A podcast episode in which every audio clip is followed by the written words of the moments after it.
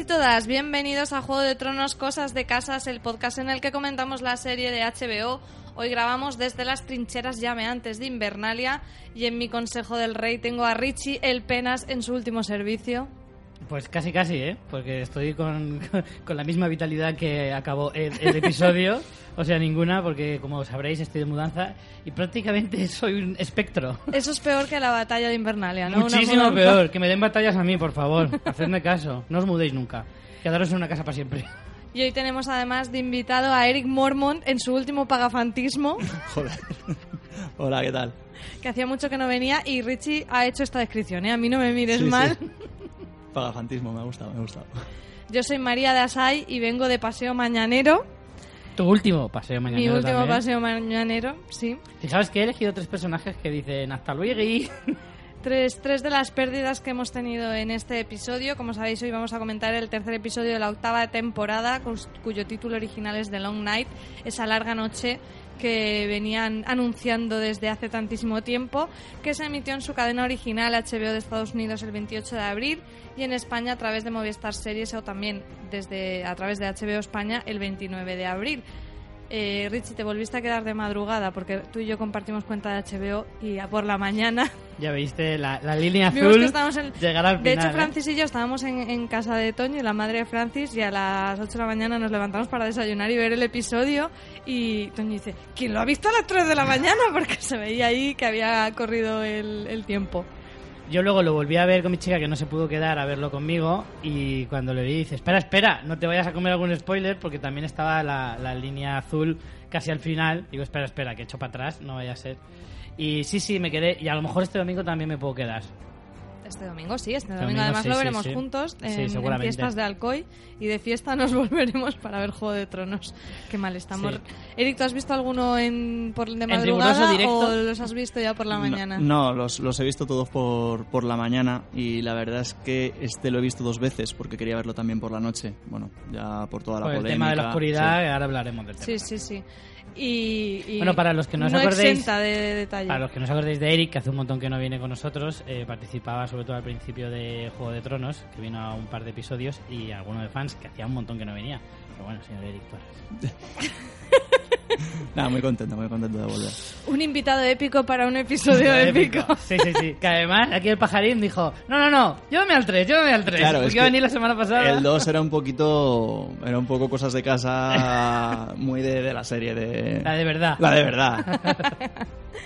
Bueno, antes de empezar a analizar las tramas, ya estabais comentando esa polémica que ha habido por el tema de, de la fotografía del episodio, que realmente se han juntado varias cosas. La elección artística de esta fotografía tan oscura mm, ha tenido mucha polémica, porque por un lado, y, y yo estoy de acuerdo ¿eh? con que la haya, por un lado yo creo que eh, los creadores tienen que ser conscientes de que la gente no ve estos episodios en un cine y vale que no lo veas en un móvil, que lo veas en tu casa y con una tele grande e incluso bajes las persianas y demás, pero aún así, eh, hasta viéndolo en esas condiciones costaba mucho de ver, entonces tienen que adaptarse a eso. Y luego, por otro lado, parece ser que el tema de la compresión que hacen las plataformas justo perjudica más a, a todas las ton- tonalidades negras y más oscuras, con lo que encima por ahí también se pierde calidad, que posiblemente cuando podamos ver el episodio en Blu-ray eh, será mejor. Pero es como, bueno, y todo esto no lo sabéis, ¿sabes?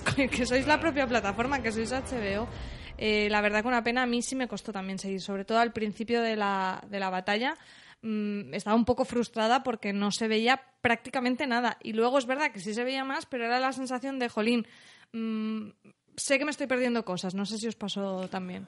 Yo, a ver, eh, lo poco que además estuve mirando por ahí, bueno, eh, leyendo opiniones y tal, eh, había gente que incluso decía, joder, es que será un problema de presupuesto y yo creo que evidentemente No. Juego de Tronos para nada puede tener un problema de presupuesto, no estamos hablando de las primeras temporadas, que a lo mejor pues la, la apuesta era un poquito más arriesgada, pero es que es lo que dice María, yo me acuerdo de una de las primeras escenas, bueno, tampoco voy a entrar en detalle, pero ves hasta el, digamos, el horizonte y es que era todo absolutamente negro. Sí que es verdad, la primera vez que lo vi, con que era de día, dije, joder, voy a bajar las persianas. Pero es que hasta viéndolo completamente de noche, había cosas que decía, es que no se ve nada. O sea, no, no, no hay nada ahí. O sea, está todo completamente negro.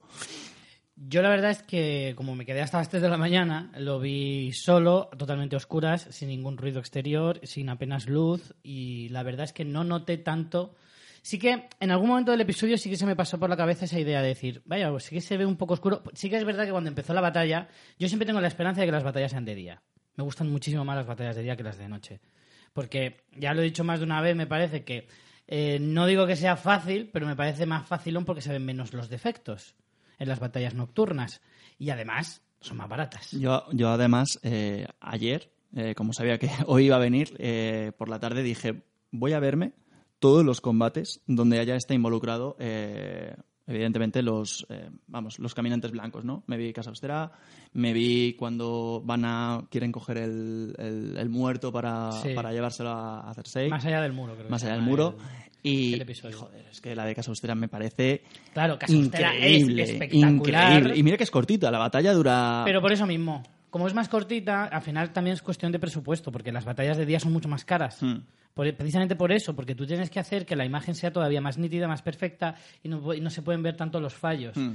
Sin embargo, en una de noche, al final, pues quieras o no, tienes esa ventaja de que se disimulan más. Yo no creo que aquí haya sido una cuestión de disimulo. Yo creo que, No, como luego dice también- han tenido el dinero luego- que han querido. Simplemente ha sido una, una decisión Y que la trama te artística obliga, que, en ¿eh? mi opinión, es, es equivocada. Y aparte es eso. O sea, aquí no había más Es que argumentalmente, noche. argumentalmente lo lógico es que la batalla sea de noche. Sí, pero sobre todo yo pienso también eh, por el tema de los muertos. Quiero decir, la ventaja táctica que tiene eh, el ejército de, de los caminantes blancos es que eh, no tienen que alimentarse. Lo Claro. que estaba diciendo. No pasan frío. No pasan frío. eh, pueden. Normalmente las batallas siempre como que se respeta un poco, ¿no? El, el día para combatir, la noche para descansar. Creo que esto se ha Mm. Bueno, hecho. eso depende, ¿eh? pero bueno, por generalmente sí. digamos que- Normalmente que hay las como batallas ese siempre eran al alba. Claro. Siempre se, siempre se recuerda en las películas como Braveheart y tal. Que había que madrugar para ir a la batalla. Claro, claro, Claro. Entonces aquí tenemos a, a- a unos enemigos que se la pela todo y claro, que para van sin ellos horarios por la vida. y que Sin además eh, es que es el mejor momento para ellos eh, y el capítulo se llama La larga noche, o sea, Es que tendría gracia llamar a larga noche y fuera a Eh. las 12 del mediodía. claro.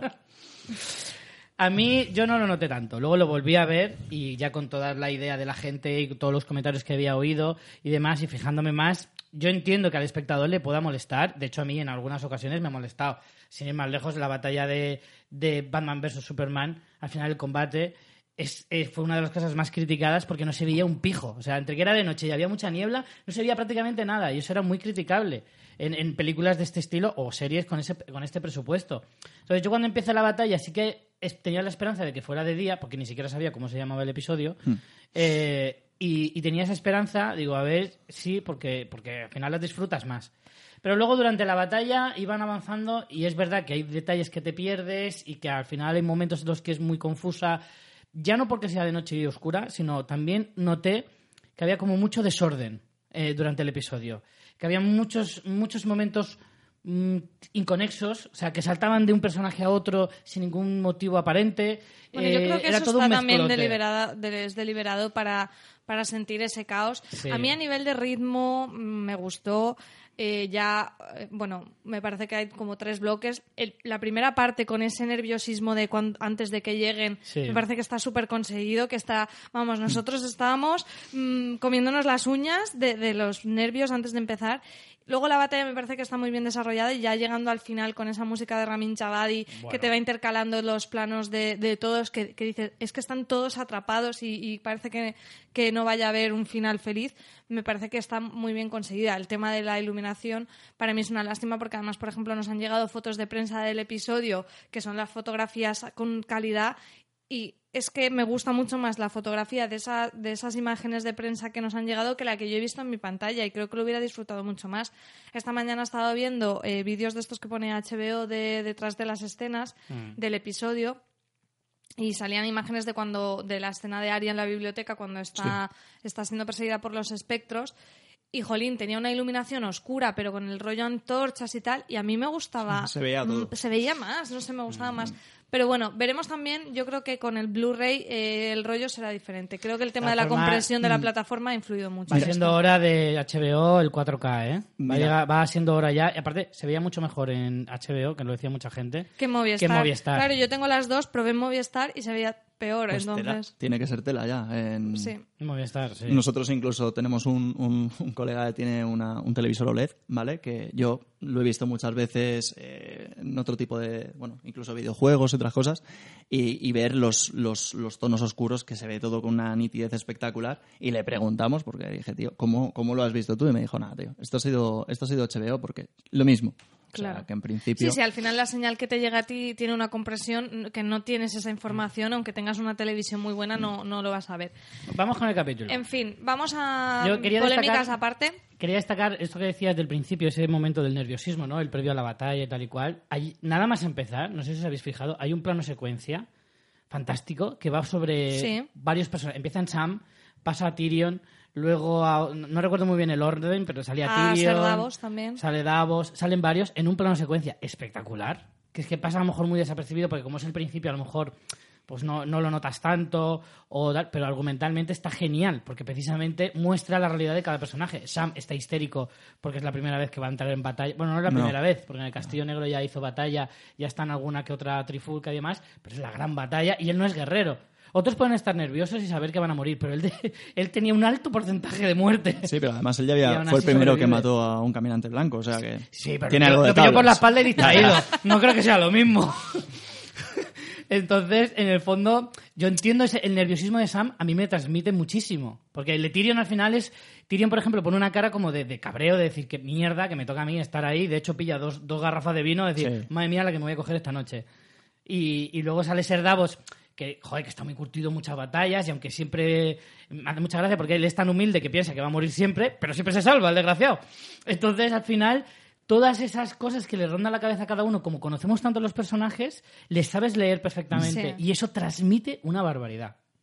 Sí, a mí esa parte me, me gustó un montón y con todas esas tropas colocadas y por supuesto la, la aparición de Melisandre, que no sé si Increíble. sospechabais que iba a aparecer la bruja roja. Mm, Yo no, la verdad. A mí me pilló, me pilló bastante por sorpresa. A mí lo que, lo que además eh, sí que lo, lo comenté cuando lo estaba viendo fue el, el momento de, de cuando le dice a Sergiora, diles que, que alce las armas y tal.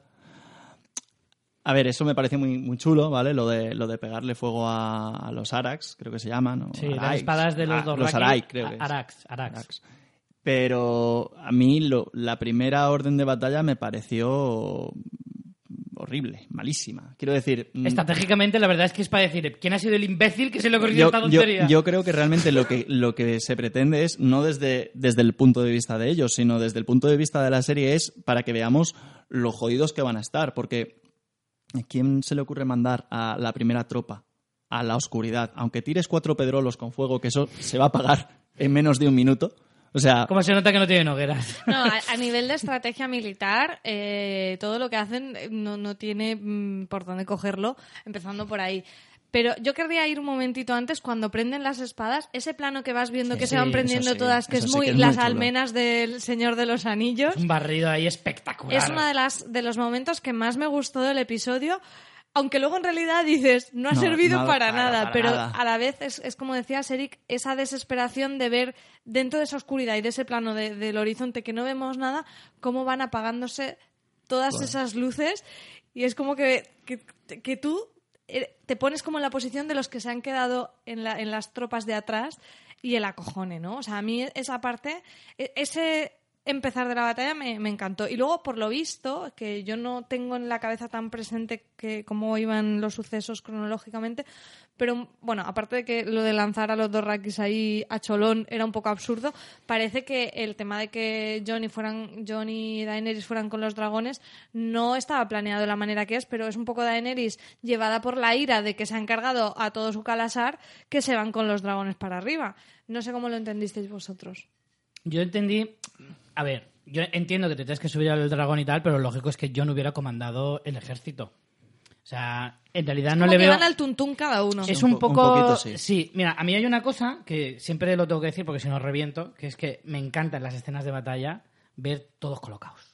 Creo que eso es algo absolutamente imprescindible. eso es porque ha jugado mucho a Age of Empires. Richard. Claro, evidentemente, evidentemente, y al Risk y ese tipo de juegos, y tienes que verlos a todos colocados. Los barraquis muy- muy bien ordenados, por supuestísimo todos los, los inmaculados, Inmaculados. que es que no había ni uno que se moviera, ¿eh? No le veías ni rascarse la cabeza a uno. O sea, perfectos todos. Y, y- y molaba, a mí me encantaba, de hecho yo esperaba, y digo, joder, yo quiero poder verlos, poder ver pues a los del Valle aquí, los Dorraki, los Inmaculados, los, los de las casas Star, el no sé qué, todo bien colocaditos. Entonces, el plano en el que ellos están con los dragones en la colina y se ve todo, y que de hecho es cuando ves que sale el Calasar ya, eh, con, la, con la Sí, luz, en, o sea, en punta de flecha. Estéticamente es absolutamente espectacular. Pero argumentalmente dices, ¿qué sentido tiene Ninguno. Que, que estén ellos dos ahí cuando son los que tendrían que comandar? Lo de Daenerys lo entiendo, porque su arma es el dragón. Pero John tiene que estar ahí. Además es que es el, el general que los ha juntado a todos y es el que tiene que estar ahí curtiéndose en la batalla. Sí, bueno, pero como ahora John puede montar en dragón, Sí, se supone que es una fuerza militar Habría extra. sido el momento perfecto para que la frasecita de Bran de no andarás pero volarás habría sido el momento Sí. perfecto para hacer Aquí esto. vamos a un poco. mm, Yo voy a decir todo lo que no me ha gustado o me ha decepcionado un poco al principio, porque no quiero caer en el haterismo, porque a mí el episodio, en términos generales, me ha gustado, lo he disfrutado, aunque le encuentro pegas, pero voy a cargarme ya todo lo que no me ha Yo estoy de gustado. acuerdo. Me ha gustado mucho, pero le encuentro pegas. Y una de las cosas es la que tú dices. Creo que al final el principal fallo que le veo, aparte del tema de la iluminación, es que para ser la gran amenaza no hemos tenido bajas importantes. Y no es que yo quiera que se muera mm, Brienne o Jamie, pero te da la sensación de, pues al final no era tan chungo, ¿no? Sí. O sea, mm, si al final eh, estaba, eh, se, se ha librado, vamos, todos, todos los que estaban en la en la hoguera en el episodio anterior, al final no ha caído ninguno muchos que podrían haber tenido muertes muy épicas. Gusano Gris, eh, ¿qué me van a contar más de Gusano Gris o de Tormund o de Brienne? Que igual me equivoco, quedan tres episodios y a lo mejor les hacen algún tipo de arco que crezca más. Pero, jolín, era una buena oportunidad para tener momentos de muertes impactantes. Hemos tenido algunas, pero para mí muy pocas y ningún primera espada. Y luego es que ha habido giros chulos, pero mm, a mí me han faltado algunos, como por ejemplo el que tú decías. Si Bran no ha guargueado un dragón aquí, no lo va a guarguear ya, creo yo. Bueno, cuando... Yo, yo creo que todavía hay alguna posibilidad de que lo guarde, ¿eh? Yo creo que todavía, como se espera una segunda batalla contra el ejército de Cersei y demás, Bran ahora mismo, ahora mismo, además de ser muy inquietante en el patio, no tiene ninguna otra función en esta serie ya. Eh, porque su papel fuerte era contra el Rey de la Noche. Entonces ahora ya, Bran, ¿qué vas a hacer? Estos tres episodios, ¿qué le vas a dar? ¿Qué va a ser? ¿Un extra con frase? O sea, realmente le tienes que dar algo para la última batalla, algún papel tiene que, representar. ¿O qué se va a quedar en Invernal ahí en, un- en una habitación aparcado? O sea, en algún momento, por eso yo creo que todavía podría dar algo de, de- guerra en ese sentido. Pero bueno, sí, yo estoy de acuerdo. Hay más cosas a mí que no me han gustado del episodio, pero bueno. A mí lo que, lo que más me ha, lo que más me ha matado del episodio.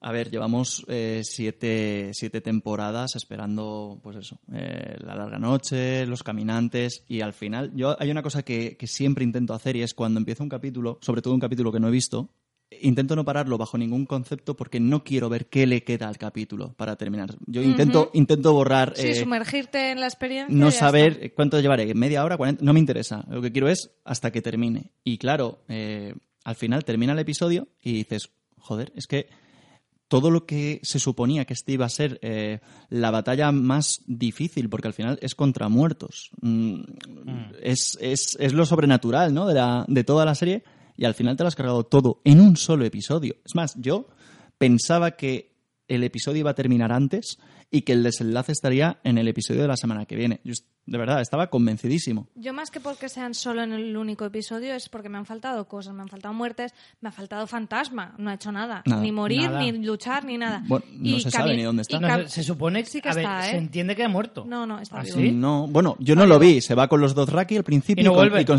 no se le vuelve a ver. Pero, Pero, es, está vivo, está vivo. pero es que tampoco se vuelve a ver a... Bueno, ya luego lo, luego lo, habla- lo hablaremos. de De que- todas formas, en Juego de Tronos, si no lo ve morir, Está, Nah, vivo. está vivo. A ver, eh, si hubieran matado a Fantasma, lo hubiéramos visto. Y le, da- Claro. le das una escena de la hostia, Claro. seguro. Igual que había gente que decía que Raega, Raegar, Raegal. Raegal. el dragón también estaba muerto. No, No. o sea, no vas a matar a un dragón sin que lo veas, morir y agonizar. al final, el recuento de muertes eh, creo que es una de las cosas más sangrantes, porque al final solo han muerto gente que estaba muy claro que iba a morir o que estaba muy asumido que iba a morir. Bueno, ahora vamos Y que con de el- hecho vamos tampoco nos importa demasiado que haya muerto. Vamos con el recuento, eh, pero antes quería decir otra cosa que me ha faltado, que es muy obvia, es que no hay batalla con caminantes blancos. No, Todo lo que hay son espectros. no, eso es lo que más me no jode hay a mí. ni una sola lucha con un caminante. En Casa Austera vimos a John peleando con Sí. un caminante. Aquí los caminantes salen ahí a los bacalas chungos al final, pero no hay ni una pelea con caminantes blancos. Me parece, jolín, A mí lo que más me molesta, pero me molesta muchísimo, y lo digo en serio, es que eh, creo que al final todo el tema de los caminantes blancos va a pasar como muchísimas tramas que nunca se explican y no se entiende por qué. O sea, yo no, no, no concibo cómo puede ser que vayamos a terminar ahora mismo la serie y al final no sepamos nada. Que a lo mejor habrá mucha gente que ni le interese, pero a mí, por ejemplo, sí que me interesa saber el por qué. eh, los, las hijas del bosque hicieron a los caminantes blancos. Sí, lo, lo explicaron. Porque quería, porque combatían. En ese momento, los hijos del bosque estaban luchando contra los primeros hombres que pisaron Poniente. Y los primeros hombres estaban destrozando todo el hábitat. Entonces, los hijos de los hombres, los hijos del bosque, perdón, no sabían cómo combatirles y crearon a los caminantes blancos. Los caminantes blancos qué buena decisión, ¿eh? Sí. Al final los caminantes blancos se volvieron contra ellos y los hijos del bosque y los hombres se unieron para destruir a los caminantes blancos. Sí, pero por ejemplo, y no pudieron. por ejemplo, cuando cogían a los, a los niños de la torre de... Sí. Claro, eso no Todo se ha entendido no nada. se ha entendido es que, nada. a O sea, ver, hay un hay montón una cosa de que hay que entender. Una cosa es un espectro y otra cosa es un caminante blanco. Al espectro es un muerto que revive Sí. y un caminante blanco es un humano convertido.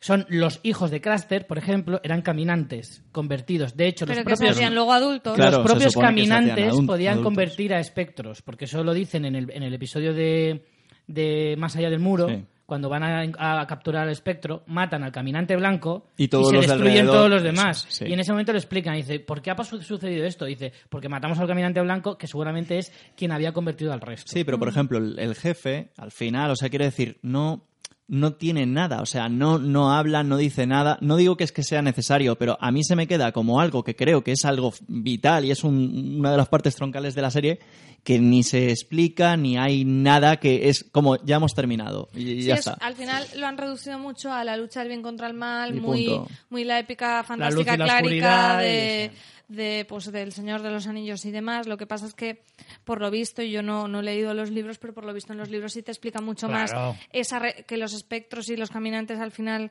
rinden culto a un Señor de la oscuridad en contraposición a ese Señor de la luz. O sea que hay como más, incluso aunque sea ese, esa dicotomía simple del bien contra el mal, te explican un poco mejor el mal. Aquí el mal se nos ha quedado muy diluido y, y, bueno, a mí es eso. Me ha faltado Bran guardiando, me han faltado más muertos y me han faltado caminantes blancos sobre todo. Pero bueno, no sé si queréis echar bilis de alguna cosa más, por ya luego ya comentar el episodio con más Pues mira, de lo que más nos ha a gustado. mí me ha faltado. Eh, me ha faltado, efectivamente, algo de batalla con un caminante blanco. Me da igual que sea Jon, me da igual que sea Tormund o, o Yora, me da igual. O, o Arya, me da igual quien sea. Contra uno, contra cualquiera. De hecho, yo me imaginaba una escena de puta madre en mi cabeza en la que estaban Jamie, Brienne, Tormund, o sea, todos los primeros espadas estos en un patio, haciendo un círculo rodeado de los 12 apóstoles estos que tiene el Rey de la Noche y que cada uno luchará con uno. O sea, eso habría sido la puta hostia. Incluso que en, e- en ese combate alguno muriera de los buenos, pues, pues que muera. Es que tendría que haber pasado, o sea, quiere decir, sí. Eso sí. es la hostia. Y me habría faltado también, ¿no, no estuvisteis todo el episodio pensando, por favor, que el Rey de la Noche diga una frase? Solo una. Claro, es lo que te digo. ya estamos aquí, o se acabó, o que le diga a Bran, "Mm, te encontré, No, o me da igual. sí, es que es mudo. Eh, Yo creo que en o diga, toda- colega, ¿dónde está mi coche? Me da igual. en toda la serie no ha dicho en ningún momento nada. O sea, Imagínate que de repente tiene voz de pito. Sí. ¡Pico, matamos a todos! Claro, o sea, me da igual cualquier frase, me hubiera encantado, ¿sabes? Con algún tipo de voz así especial. Una frase, solo una, me hubiera bastado, me hubiera venido de puta madre. Y más cosas, hombre, es que al final es verdad, tío. No muere fantasma, no muere ningún dragón, no muere ningún primer espada, mueren todos los que pensábamos que iban a morir y que en realidad nos da muy igual que mueran. Hemos visto muy pocos convertidos en caminantes blancos, eh, o sea, en espectros o lo que sea, de los que, de los que conocíamos. No sé, me ha faltado. me han Vamos, si faltado queréis, a ¿eh? repasar las muertes. Hemos visto morir a... Al primero es el del Penas. A Edelpenas, que vamos, es que era como una muerte súper clara y básica, salvando a Sam.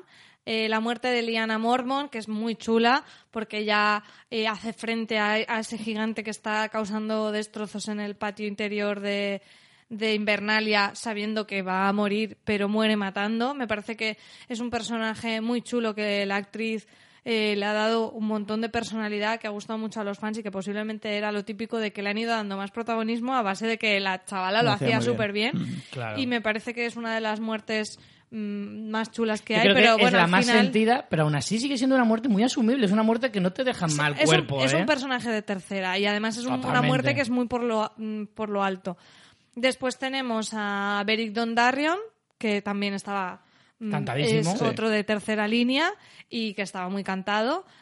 Sí que es una muerte muy simbólica por luego todo lo que pasa, ¿no? Lo de que ha cumplido su misión porque por lo que le salvó el Señor de la Luz, que es que luego que es salvar a Aria y luego veremos por qué. Pero bueno, ahí entraremos luego más en el desenlace en detalle. ¿Y a quién más tenemos? Eh, A Ser Jorah. A Ser Jorah, que es la que yo más... Y me- a Vale, Ser Jorah a mí es de la que más pena me dio, no tanto por ser Jorah, como por cuando ves a Daenerys tan rota, Sí. eh, me dio mucha pena y además también pensar que es su principal consejero y que ahora con todo el tema de la sucesión, eh, Daenerys se queda mm, en el momento más crítico de su reinado sin su principal consejero. Entonces, ese momento sí me pareció muy emotivo. Eh, que bueno, que mucha gente critica eh, la casualidad de que Ser Jorah llegue allí para ayudar a Daenerys o de que Arya se encuentra a Melisandre en el castillo. Bueno, es que eso son concesiones, no sé, lógicas, ¿no? Es que buscarle tres pies a ese tipo de cosas es también para decir, mm, ¿qué estás viendo, hija? Vete a ver el secreto de Puente Viejo, si quieres realidad. Vale, seguramente.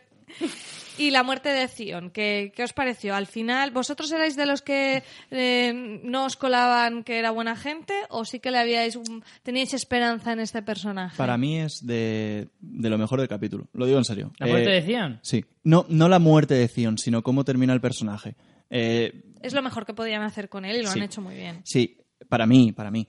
Eh, yo lo digo más que nada porque, a ver, eh, Zion desde el principio, bueno, al margen de que al principio de todo era eh, el típico chulo, prepotente, luego cuando se fue a las islas, mm, más gilipollas imposible, luego vuelve, hace la que lía en Invernalia. O sea, Luego le bajan los humitos cortándole... Sí, ¿eh? también, a ver, también creo que a veces tiene que haber ciertos personajes que, oye, eh, tienen derecho también un poco a, a- a redimirse. Y yo creo que dentro de todo lo que hace, y, y bueno, aunque suponía que lo íbamos a dejar un poco más para el final, lo que le dice Bran, yo sí que me lo. Yo de este personaje me lo creo mucho más que de, de otros que, que han hecho cosas. Me lo creo mucho más que, por ejemplo, el perro. Eh, ¿Por qué? Porque lo ha pasado tan mal, ha, ha estado en tantas cosas. O sea, al final con Zion, a ver, eh, yo mm, le- no le tenía simpatía, pero al final me lo han vendido muy bien y creo que lo han construido muy bien porque realmente, aunque es odioso, si lo piensas, yo- lo, hablábamos mucho también esta semana en, en mi casa, es un personaje al que nunca nadie ha querido. O sea, él, él es como el rebote de sus circunstancias, que eso no lo justifica, pero en Invernalia era allí mm, un prisionero sí. que está, que se crió allí, pero era de segunda fila, no sé qué, en su casa lo mismo.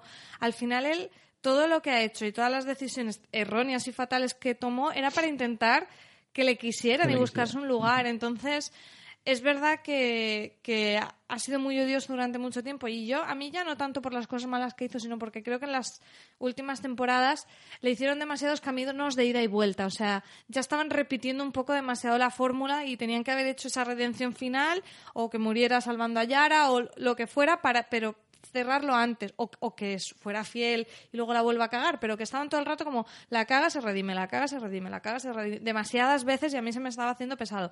Pero dicho eso, estoy contigo en que la resolución que le dan en este episodio y el, el actor también lo hace súper bien, la ternura que transmite y esas palabras de Bran al final, eh, no sé, Richie, está- si no te emociona estás muerto por dentro. A mí me emocionó que por fin, por fin, pudimos ver eh, lo que una muerte anunciada en, en mayor expresión de la palabra, en el sentido de por fin eh, se cumplen todas las expectativas respecto a una muerte. Tiene la muerte más estúpida de la historia de Juego de Tronos prácticamente, o de No las es que más. Es es muy estúpida. estúpida. Me parece una muerte muy estúpida, muy acorde con el personaje. El, el- el problema de Theon, efectivamente, es que nunca ha encajado muy bien del todo. No, no tanto para el espectador, sino para la serie. En el sentido de que efectivamente va demasiado ida y vuelta, demasiado un poco lo que estáis diciendo. Y al final el personaje eh, prácticamente se había convertido en una caricatura de sí mismo, con tanta historia y tanta tal, y, y al final, porque en las, en las temporadas 5 o 6, que es donde está con Ramsey, que es donde peor lo está pasando, podrías empatizar algo más con él, tenerle algo de lástima. Pero luego ya, cuando ya vuelve otra vez a ser Theon y vuelve a, a estar con Yara y tal y cual, y ya demuestra que es otro hombre y que ha mejorado y que no sé qué, vuelve a cagarla otra vez y vuelve a ir para allá y para acá. Y al final es eso, agotador, agotador. Y al final tiene una muerte muy estúpida, en la que, ¿dónde vas tú, payaso, a, tú solito lanzándote a lo kamikaze contra el rey de la noche? ¿Que no podías hacer otra cosa? Ya lo sé, ya lo sé. Pero lo hace sabiendo final- que va a morir, pero diciendo es lo que tengo que hacer. A mí Sí, no sí, me parece sí, lo entiendo estúpido. perfectamente. Es lo que le dice muerte le dice estúpida. todo lo que has hecho, todas las decisiones te han traído a este momento y al final él De cumple hecho, su cometido. lo más emotivo del personaje es lo que le dice Fran, lo que le dice Fran, no, Bran. y al final, a mí me parece que es una muerte muy estúpida y muy necesaria al mismo tiempo. Y que al final cumple con las expectativas del personaje. Y ya está, no tiene más. Si es que además todo el mundo sabía que iba a acabar eh, sacrificándose por quien fuera, sobre todo un Stark y sobre todo Bran. Y cuando además en el episodio anterior Pues- dicen, yo soy el que me queda aquí de guardaespaldas, ya estaba cantadísimo, cantadísimo. Si es que era la, la muerte del ver. episodio que menos me podía sorprender. Pero no, vamos a ver. ¿Y eso es, no, eso es malo? No, no es malo. Se yo- cierra el círculo y se acabó, pero ni Pero me que a mí me parece que hay, cosas me- que, aunque sean previsibles, Ni nada de nada. están bien hechas. O sea, te Sí, lo sí. esperas porque está construido el camino para llegar ahí. Yo es que estoy muy en contra de que tengamos que esperar que todo esté sorprendiendo todo el rato. Ya lo he dicho Yo lo, he defendido este también podcast. eso muchísimo. Predecible no significa malo. ¿Vale? Claro. Predecible puede ser, puede ser predecible porque es lo que tiene que ser. ¿De acuerdo? Yo eso lo he defendido muchas veces aquí en el podcast y en muchos otros podcasts. Ya lo sabes, pero o también es cierto que hay cosas predecibles que quieres que ocurran porque es a donde va, porque, pues yo qué sé, pues que, que, que y Daenerys acaben ganando, que el bien gane al mal y todo eso, es predecible, pero es lo que quieres que suceda. Que se muera Theon es lo que quiero que suceda también.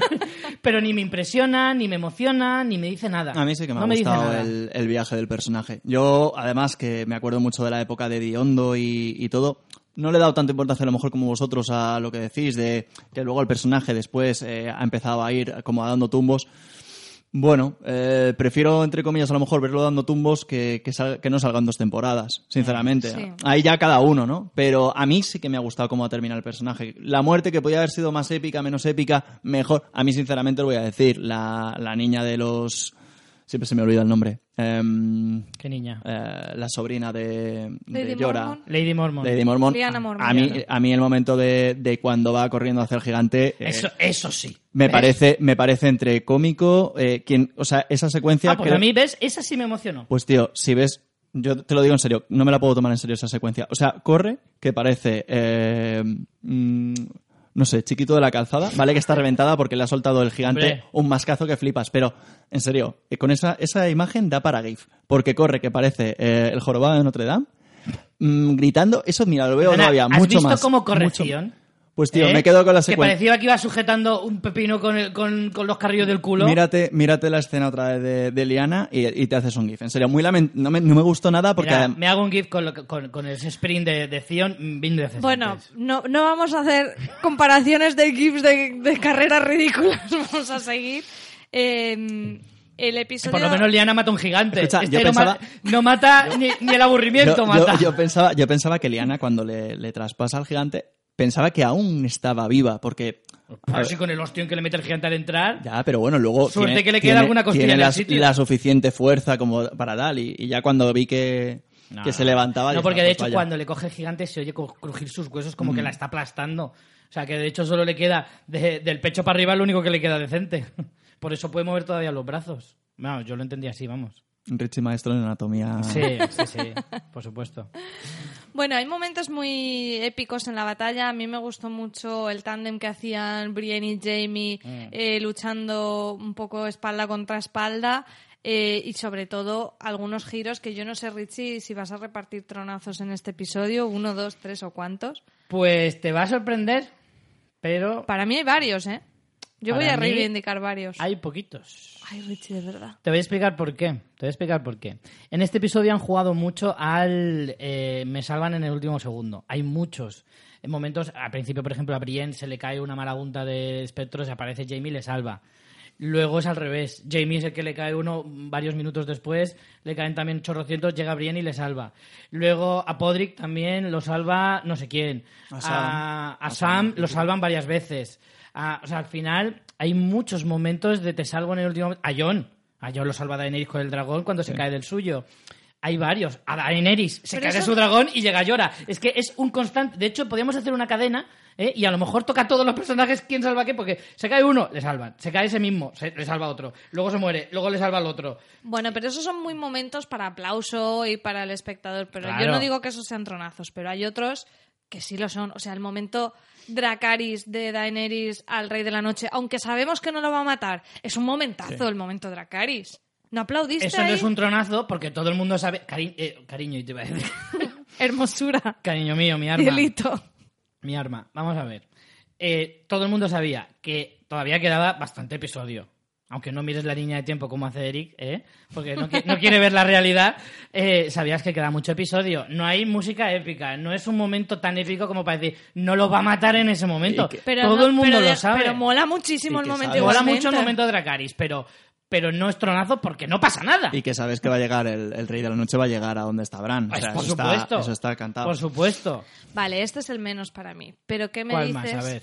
El momento se levantan los muertos y se levantan los muertos de la cripta de Invernalia. Eso no puede no ser un tronazo, Richie. Eso estaba en... en- bueno, yo, yo lo puse en una de mis teorías que es- estoy escribiendo previas de los episodios. Y, y lo puse como teoría. Pues mira, yo ahí le- lo estaba viendo con mi chica y le dije, ¿qué te va que ahora sale? Digo, lo que pasa es que va a ser un poco, un poco bizarro, pero ¿no pensasteis en Stark? Eddard Stark, sí. Yo creo que Aunque eso sí lo está, ya- pensé. está claro que está decapitado y bueno... sido demasiado, pero... No, no, yo ¿Sabéis lo por qué lo sospechaba yo?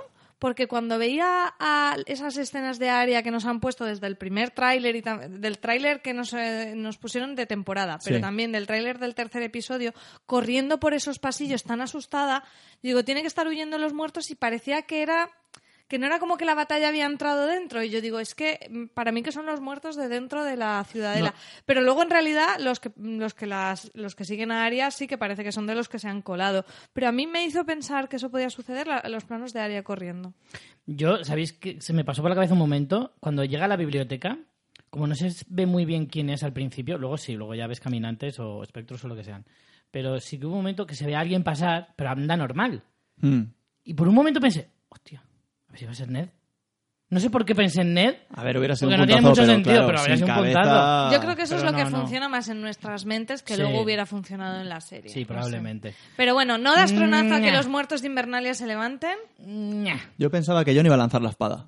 Porque, evidentemente, eh, la única forma de salir de esa situación, que luego al final, eh, como no, La de John, cuando cae del dragón y está frente y, al rey de la noche. empieza a levantar los muertos, que además le hace exactamente lo mismo en Casa Austera. Sí. Sí. Eh, yo digo, "Bah, Jon se va a marcar aquí un Legolas, en plan, o un Aragón, mejor dicho, tiras ahí la espada, porque claro, si le das, eh, acabas con todo.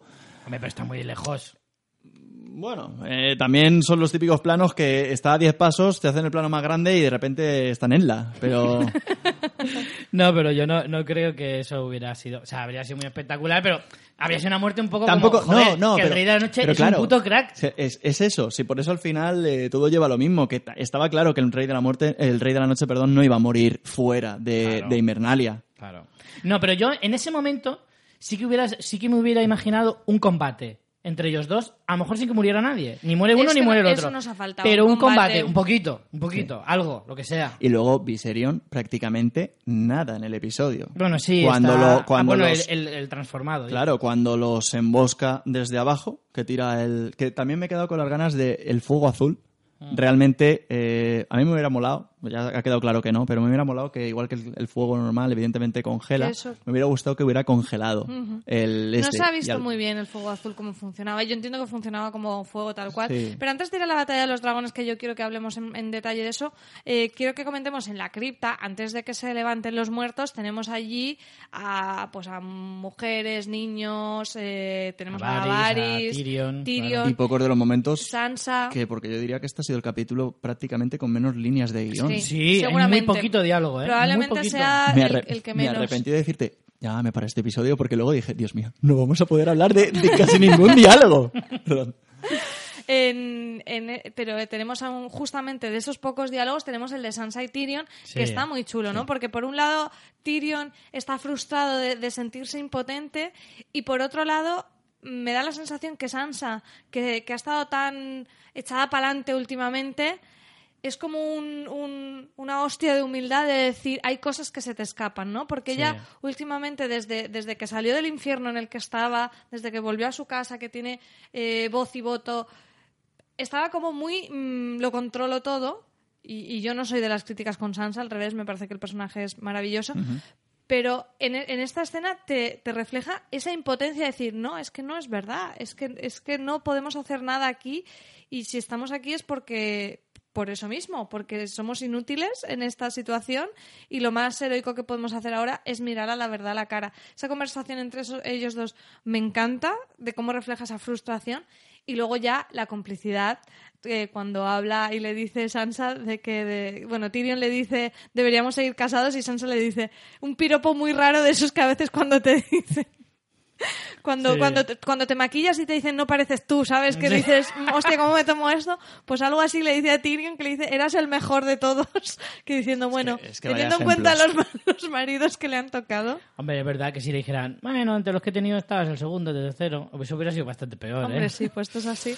Pero, es un Pero- momento divertido y una complicidad. De hecho, cuando los ves esconderse que parece que vayan a morir todos, yo ahí temí por sus vidas, pero me dio como cierta tranquilidad verlos juntos. O sea, de decir, Mira. realmente es una per- son personas que se han importado el uno al otro. A mí me gusta mucho cuando, cuando le ves a la mano. O sea, que Sí. parece Sí. que, que dices, hostia, se los van a cargar Van a y coge y le, le- el, el gestito ese me... a mí Yo me te llegó. diría que es más tronazo el hecho de que por fin se va a confirmar que habrá un San Sirion.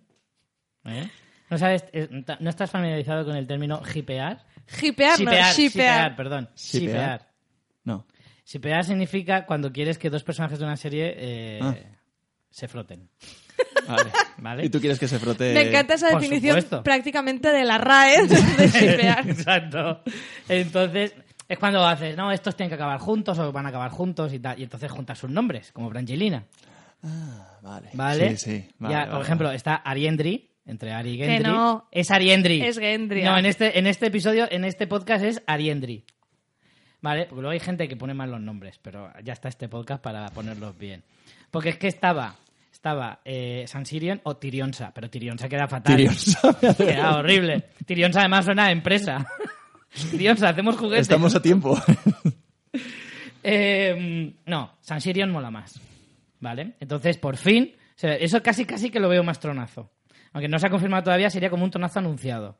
Pero todavía no se ha confirmado del todo. o sea, pero que vamos, se que levanten casi los casi, muertos ¿eh? de Invernalia no es tronazo. No. Pero que tonteen un poco Tyrion o Sansa, eso sí, en fin. Pero nos molaría esta pareja. ¿No te gusta esta pareja para el final de la sí serie que acaben Lo- juntos? a ver, eh, como gustarme me puede gustar, pero lo veo poco realista, sinceramente. ¿Por qué? Mm, no sé, eh, porque al final, por el tema de cómo vayan a terminar las cosas, no digo que es que sea mal pretendiente, ni mucho menos, pero no, no lo, lo vería muy forzado bajo mi punto de vista. Que, a ver, No sé yo, ¿eh? Porque piensa que al No, final... también le dice Sansa, le dice, bueno, tenemos un problema de intereses porque Sí. estás con la reina de, de dragones, que me encanta mi Sunday, que sabéis que no es un personaje que a mí me guste mucho, pero el Zasca que dice, si no hubiera la reina de dragones no habría problema, pero no estaríamos nadie de nosotros. Y hace, en plan, gestito Oh, con la cabeza y se pira, en plan, no os metáis con mi amigui en mi presencia.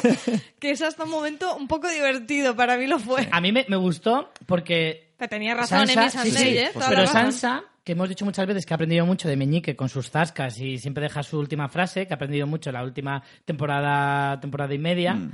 Eh, también ha aprendido de Meñique a encajar los zascas cuando te los pegan, ¿eh? Porque pone una carita de, vale, esa te la concedo. Así que en ese sentido me moló, me moló mucho el diálogo, sí. sí, también vuelve un poco Sansa a lo que estabais diciendo antes, eh, como que se rebaja un poco, porque sí que es verdad que llevaba dos Estaba un poquito Estaba muy, palito muy, en muy, el culo, muy ¿eh? tiesa, muy tiesa, muy tiesa, y aquí se da cuenta que dice, bueno, aquí voy a aflojar un poco porque es la, es la realidad. Pero al final quedaría guay, ¿no? Pues como en la mano del rey con la guardiana del norte, que es la que se va a quedar como guardiana del norte, que va a ser Sansa. El otro día escuché, eh, no recuerdo quién fue, ahí lo siento por no mencionar, una teoría como muy loca, pero que me encantó, y es que Daenerys y Jon tienen un hijo, pero al final ellos dos mueren y se quedan de tutores del futuro rey eh, Sansa y Tyrion. No, eso sería muy, muy top, ¿eh? Pues no está, Muy, no- muy ¿A que está guay? No está mal creo que pase, porque no creo que pase, porque además ese hijo que la gente especula que no se ha dicho en ningún sitio que, que exista, pero... No, pero bueno. El, el baby boom de Poniente, porque Cersei embarazada... Pero lo de Daenerys eh, embarazada mm, Podría ser, huele mucho, Además, ¿eh? O sea, lo, decir, lo dicen cuando, cuando sí. la bruja la, la maldice y luego dicen, bueno, a ver, porque la, Claro, A la buscaduros esa te dijo que tal, no tiene por qué suceder. tampoco es que tuviera la A mayor una bruja, del mundo. una bruja de estas que te vende Romero en las ferias, ¿le También hacer piensa, caso? también piensa todas las cosas que dijo Melisandre y luego Claro, claro. creo que acertó, creo que acertó la última que dijo, la de no, no, si ahora no llego. Bueno, vamos con la lucha de dragones que estabas comentando, Eric. A mí me gustó, pero otra vez aquí sí que teníamos un poco problema de oscuridad. Ahora bien, valió la pena por ese plano de los dragones sobre las nubes, con la luna de fondo, que era de, fon- de fondo de pantalla de ilustración de estas de libros de fantasía clásica. A mí esa parte me, me a, mí, encantó. a mí, de todas formas, en, en este trocito sí que hubieron dos cosas que no me gustaron y es eh, un poco forzada esa especie de magia elemental que parece que es el que tienen los el, el rey de la noche de, de repente te tira una ventisca. Porque al final no tenemos bastante oscuridad, sino toma, una, una ventisca para que evidentemente, que es con lo que no conseguían encender las almenaras, que el momento del caballero de la cebolla a lo eh, Vueling, venga, voy a, voy a, eh, por aquí. De, de controlador Sí, aéreo. sí, que dices, joder, si es que no te están viendo. Y al final es Melisandre. que fueran los dragones ahí. No, puede aterrizar aquí, por favor. pero, Sí, pero por ejemplo el momento cuando... Eso, a ver, sí que es verdad que es como una magia, venga, más magia, pero mola porque luego efectivamente es Melisandre la que consigue encenderlo cuando parece que se van a echar encima. Y luego tiene otro giro más, que es el, el Rey de la Noche mm, poseyendo mentalmente a, a los espectros para que se tiren Sí, sí, eso es sobre, la, bueno, para- sobre para la trinchera para apagarla. Para que además yo por un momento pensé que estaba eh, que estaba haciéndoles ese, eh, como guardeando a los vivos, que eran los vivos los que estaban cayendo y dije no, porque entonces ya No, esto no, está no. perdido, no, lo hace con los espectros, pero me pareció de, de esos detalles como mm, giro sorprendente y macabro que, que- que no me hubiera imaginado nunca y me encantó. Era muy Guerra Mundial Z, ¿eh? a mí me. Tanto eso como las torres de los espectros por las murallas. A mí me gustó mucho, hablando de antes a Richie, cómo le gustan las, la- que se posicionen las guarniciones y todo eso, cuando hay un momento que es justo antes de que se encienden las almenaras, que Gusano Gris dice, eh, proteged la, la retirada, Mm. que están como eh, todas las lanzas ahí, y es un plano que hacen que ves a todos los Inmaculados como se van replegando. Sí, se van y juntando se van líneas. juntando muchísimo Sí. y justo detrás tienen todo el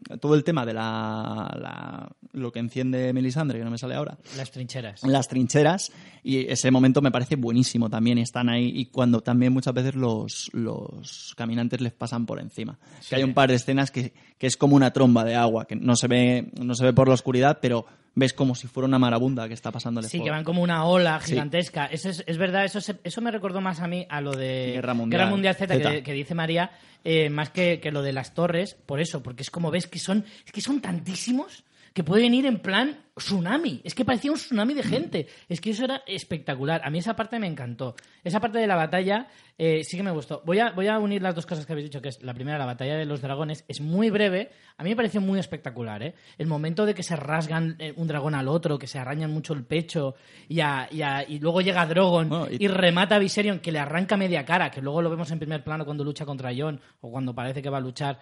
Tal. Llega Drogon y le arranca media cara y la escupe.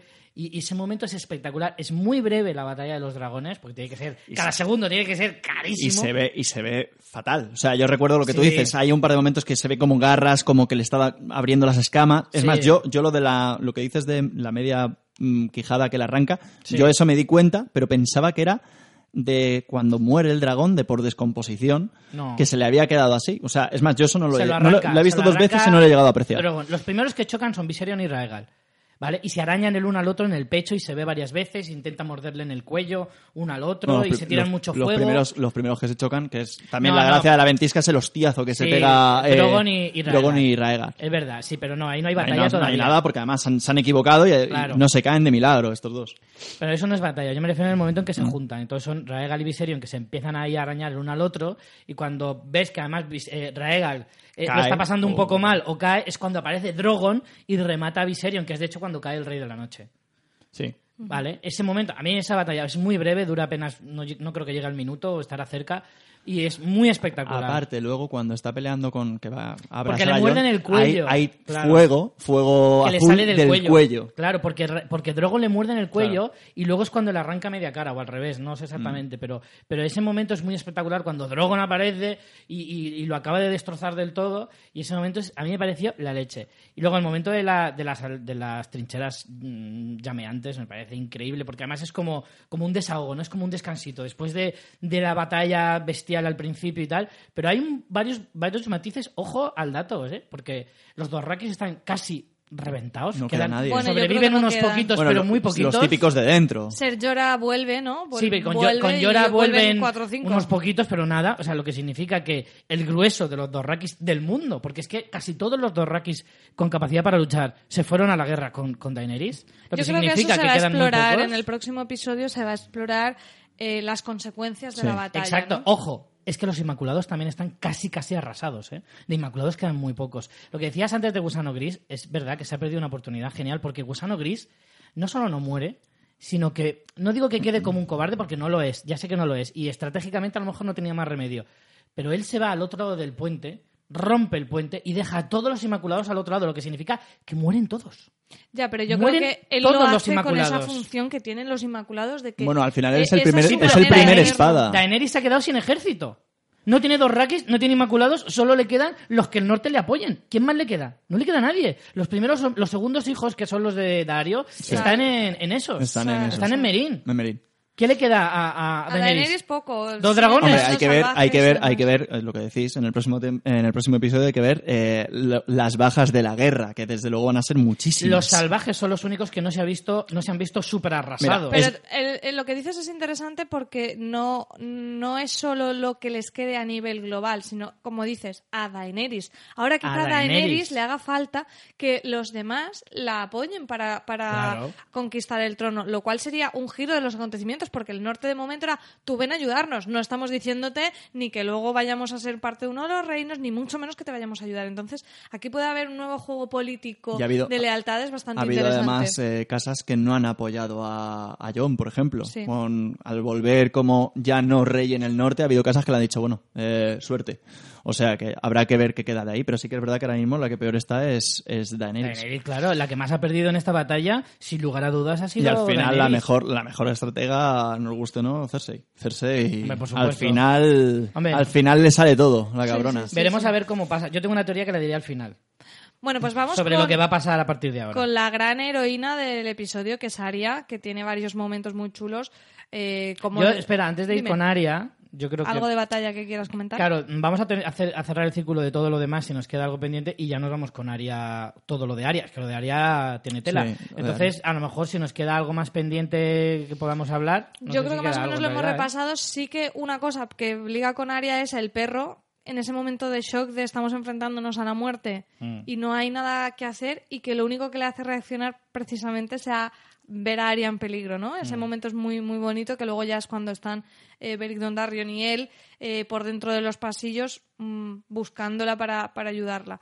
Pero creo que más o menos de batalla hemos repasado. mm, Sí, bueno, todos. antes de terminar con lo de los Inmaculados y tal, lo que decía, eso, Gusano Gris ha perdido la oportunidad estupenda porque si hubiera muerto en esta batalla, eh, que ya sé que estratégicamente, pero morir después. Luego quedan unos pocos Inmaculados que son los que salen escoltando a, a Melisandre para que se acerque a las trincheras, que vale, que entendemos que son los poquitos que queden, o, o yo que sé, o mueren después, no lo sé. Pero vamos, que a mí me hubiera parecido que él rompe ese puente porque estratégicamente no tiene más remedio, pero que luego hubiera muerto, pues eso, en una pelea contra un caminante blanco de los de los pros, o, o yo qué sé, Sí, pero algo piensa, así. piensa que seguramente también le quieran dar un poquito más a la historia de... Sí, pero- A la historia de amor que tiene realmente. que porque ya- no le importa a nadie. ¿Sabes? Que le importa una mierda a cualquiera de nosotros. O sea, realmente. a ver, tú- tú la, ese- fe- la felicidad de Gusano Gris la tienes clarísima, Sí, ¿no? totalmente. La de Sunday me interesa más, pero la de Gusano Gris no me interesa nada.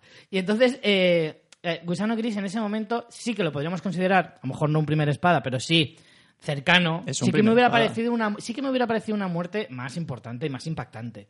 Entonces me da un poquito de rabia. Luego el momento de, de Melisandre con lo de las esto me parece espectacular. Y luego lo que hablabais antes de, o sea, yo es que ese momento lo veo súper especial porque es como ellos como que respiran un poco como un poquito de tregua, ¿vale? Nos, nos replegamos en Invernalia, que aquí nos hacemos fuertes, va a ser más difícil que ellos penetren y demás. Pero inmediatamente después, primero el plano ese de los espectros, todos parados, quietos delante de las llamas, en plan desafiantes, y luego es eso, como ves que se van poniendo y que van invadiendo, las caras de pavor que tienen todos en ese momento es increíble también, que es como, ¿qué más podemos hacer? Si es que no, no, se, va- no se puede sobrevivir, no se puede ganar. Es que en ese momento, cuando ya entran en Invernalia, que ya pasa lo del gigante con, con, con Liana Mormon, que, que ya empiezas a ver a todos más agobiados, que ves que no acaba. Hay un momento que Sam se pone a llorar porque dice, es que no podemos hacer nada, es que no se puede hacer nada, que en ese momento ya se te pone la piel de gallina y cada vez ves que avanzan y avanzan y avanzan. Y luego encima, a los pocos minutos ves como el rey de la noche los levanta otra vez a todos los muertos y dices, Dios mío, es que esto es imposible, imposible. Tú sabes que van a ganar y al final eso es- a mí me recordó muchísimo al Señor de los Anillos. El Señor de los Anillos, en el momento cumbre final, ellos saben que no van a ganar, simplemente tienen que ganar tiempo, porque solo hay un punto débil del enemigo que se puede alcanzar, pero es muy difícil, pero que se puede alcanzar y que en el fondo todos sabemos que se iba a alcanzar, pero que lo puede que lo puede ganar todo. Y hasta ese momento, cuidadito a ver quién cae en el, en el camino. Y esa tensión A mí esa- que te genera es, es lo más importante Esa de toda la escena, escena. de montaje final con el tema de Ramin Javadi, que para mí lo ha vuelto a hacer, es, es un, es un La Luz de los Siete. Este nuevo tema se llama The Night King. eh, Perdón, de. mm, Sí, The Night King. Espérate, que lo compruebo, sí, efectivamente. Que ya el día siguiente me lo escuché en bucle. Es tipo La Luz de los Siete con ocho Sí. minutos de tema. De hecho, tiene algunas, eh, al- algunos acordes que, que nos recuerdan mucho. Me parece brutal. O sea, es muy videoclipero, pero en el sentido positivo para mí. Y es que de verdad que a mí este hombre me, me fascina. Es- este compositor me, me parece brillante. Me parece de locura. Y, y creo que esa escena brilla más precisamente por, por la música, como está, Sí, cómo, te va, cómo te va destacando cada momento y mostrando, como dices, los diferentes personajes que están perdidos en, en- en- ya al borde de la muerte. Vamos, Vamos con lo de Aria Aria. que decías. Y sí, a mí ese Primero primer- la vemos luchar con la- el, el palo este súper moloncísimo. Poco la hemos visto luchar. Y yo me he quedado con ganas de más. Espero que en las próximas batallas contra Cersei la veamos eh, desenvolverse con la lanza. Hmm. Yo ya os dije, digo, prepararos porque va a haber escenas muy guapas. Es muy breve la que hay con ella, con la lanza, pero aún así a mí Se me carga, pareció se carga ¿eh? 4 o 5, ¿eh? Oh, unos cuantos, ¿eh? O sea, hay de hecho una escena en la que hace así como una giratoria y se carga tres de golpe, que es la leche. Y luego, eh, no sé si os fijasteis de que hay un trozo de, de mucho área, es decir, está la escena con, con Don Darion, con el perro, que están moviéndose por ahí, toda la escena de la biblioteca, mucho, y luego desaparece como 20 minutos. De hecho, luego en el segundo episodio me fijé cuánto eran, y efectivamente eran 20 minutos que desaparece. De hecho, yo la primera vez que lo estaba viendo, más acercándome al final, está diciendo, Dios mío, ¿dónde está? Bueno, es que, a ver, el, el momento en el que dices que desaparece, creo que es justo cuando Melisandre le dice que se apagarán Sí. muchos ojos Exacto. marrones, verdes y azules. Sí. Entonces, supongo que es también para como intentar mm, esconderte que- un poco al personaje hasta el muy momento bien, del clima. Claro, que eh, eh, estructuralmente está muy bien pensado hacerlo de esa manera porque a, a ti se te olvida el personaje de Arya. Y en ningún momento, yo tengo que decir, ahora iremos con el momento clave, pero en ningún caso me hubiera imaginado que fuera Arya.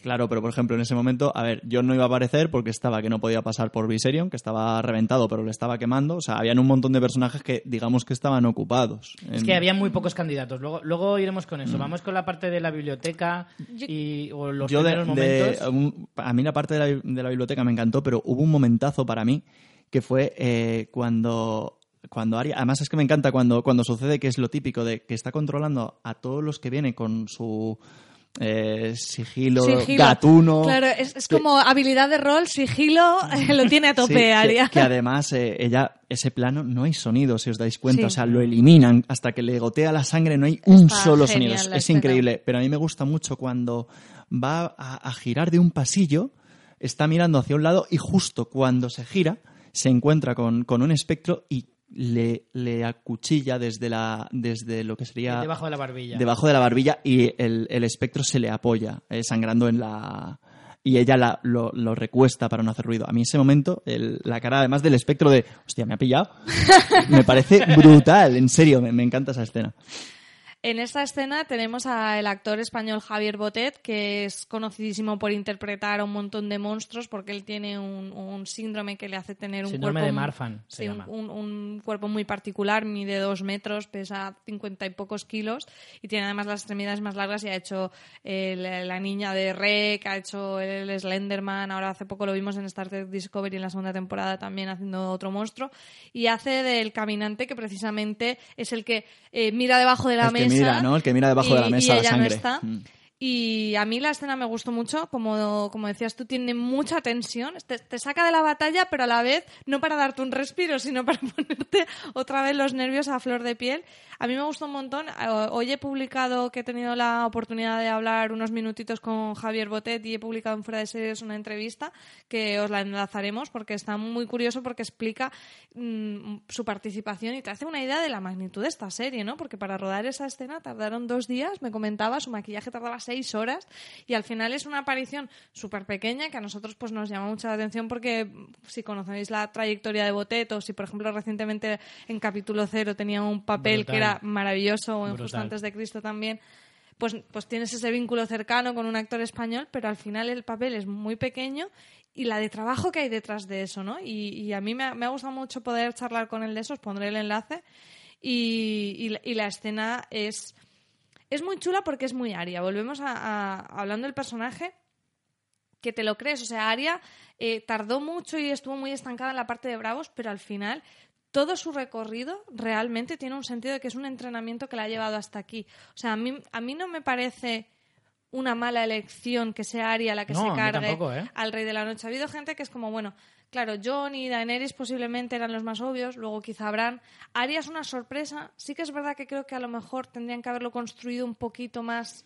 mm, o sea, a ver cómo lo digo. Creo que es una buena elección, creo que tiene mucho sentido porque es el personaje que más relación ha tenido con la muerte y creo que eso está genial, pero me falta que en la serie hubieran tomado la decisión un poco antes y hubieran ido metiendo detalles mejor, porque realmente Benioff y Weiss dicen que lo, tomaron la decisión hace tres años. Hace tres años es en la temporada anterior, realmente, porque ahora que han tardado dos años en cada temporada, creo que si esto hubiera sido, un- al final es lógico eh, con los tiempos de la serie como, como, como han venido, pero creo que si esto lo hubieran decidido un poquito de años atrás, hubieran conseguido encajarlo mejor.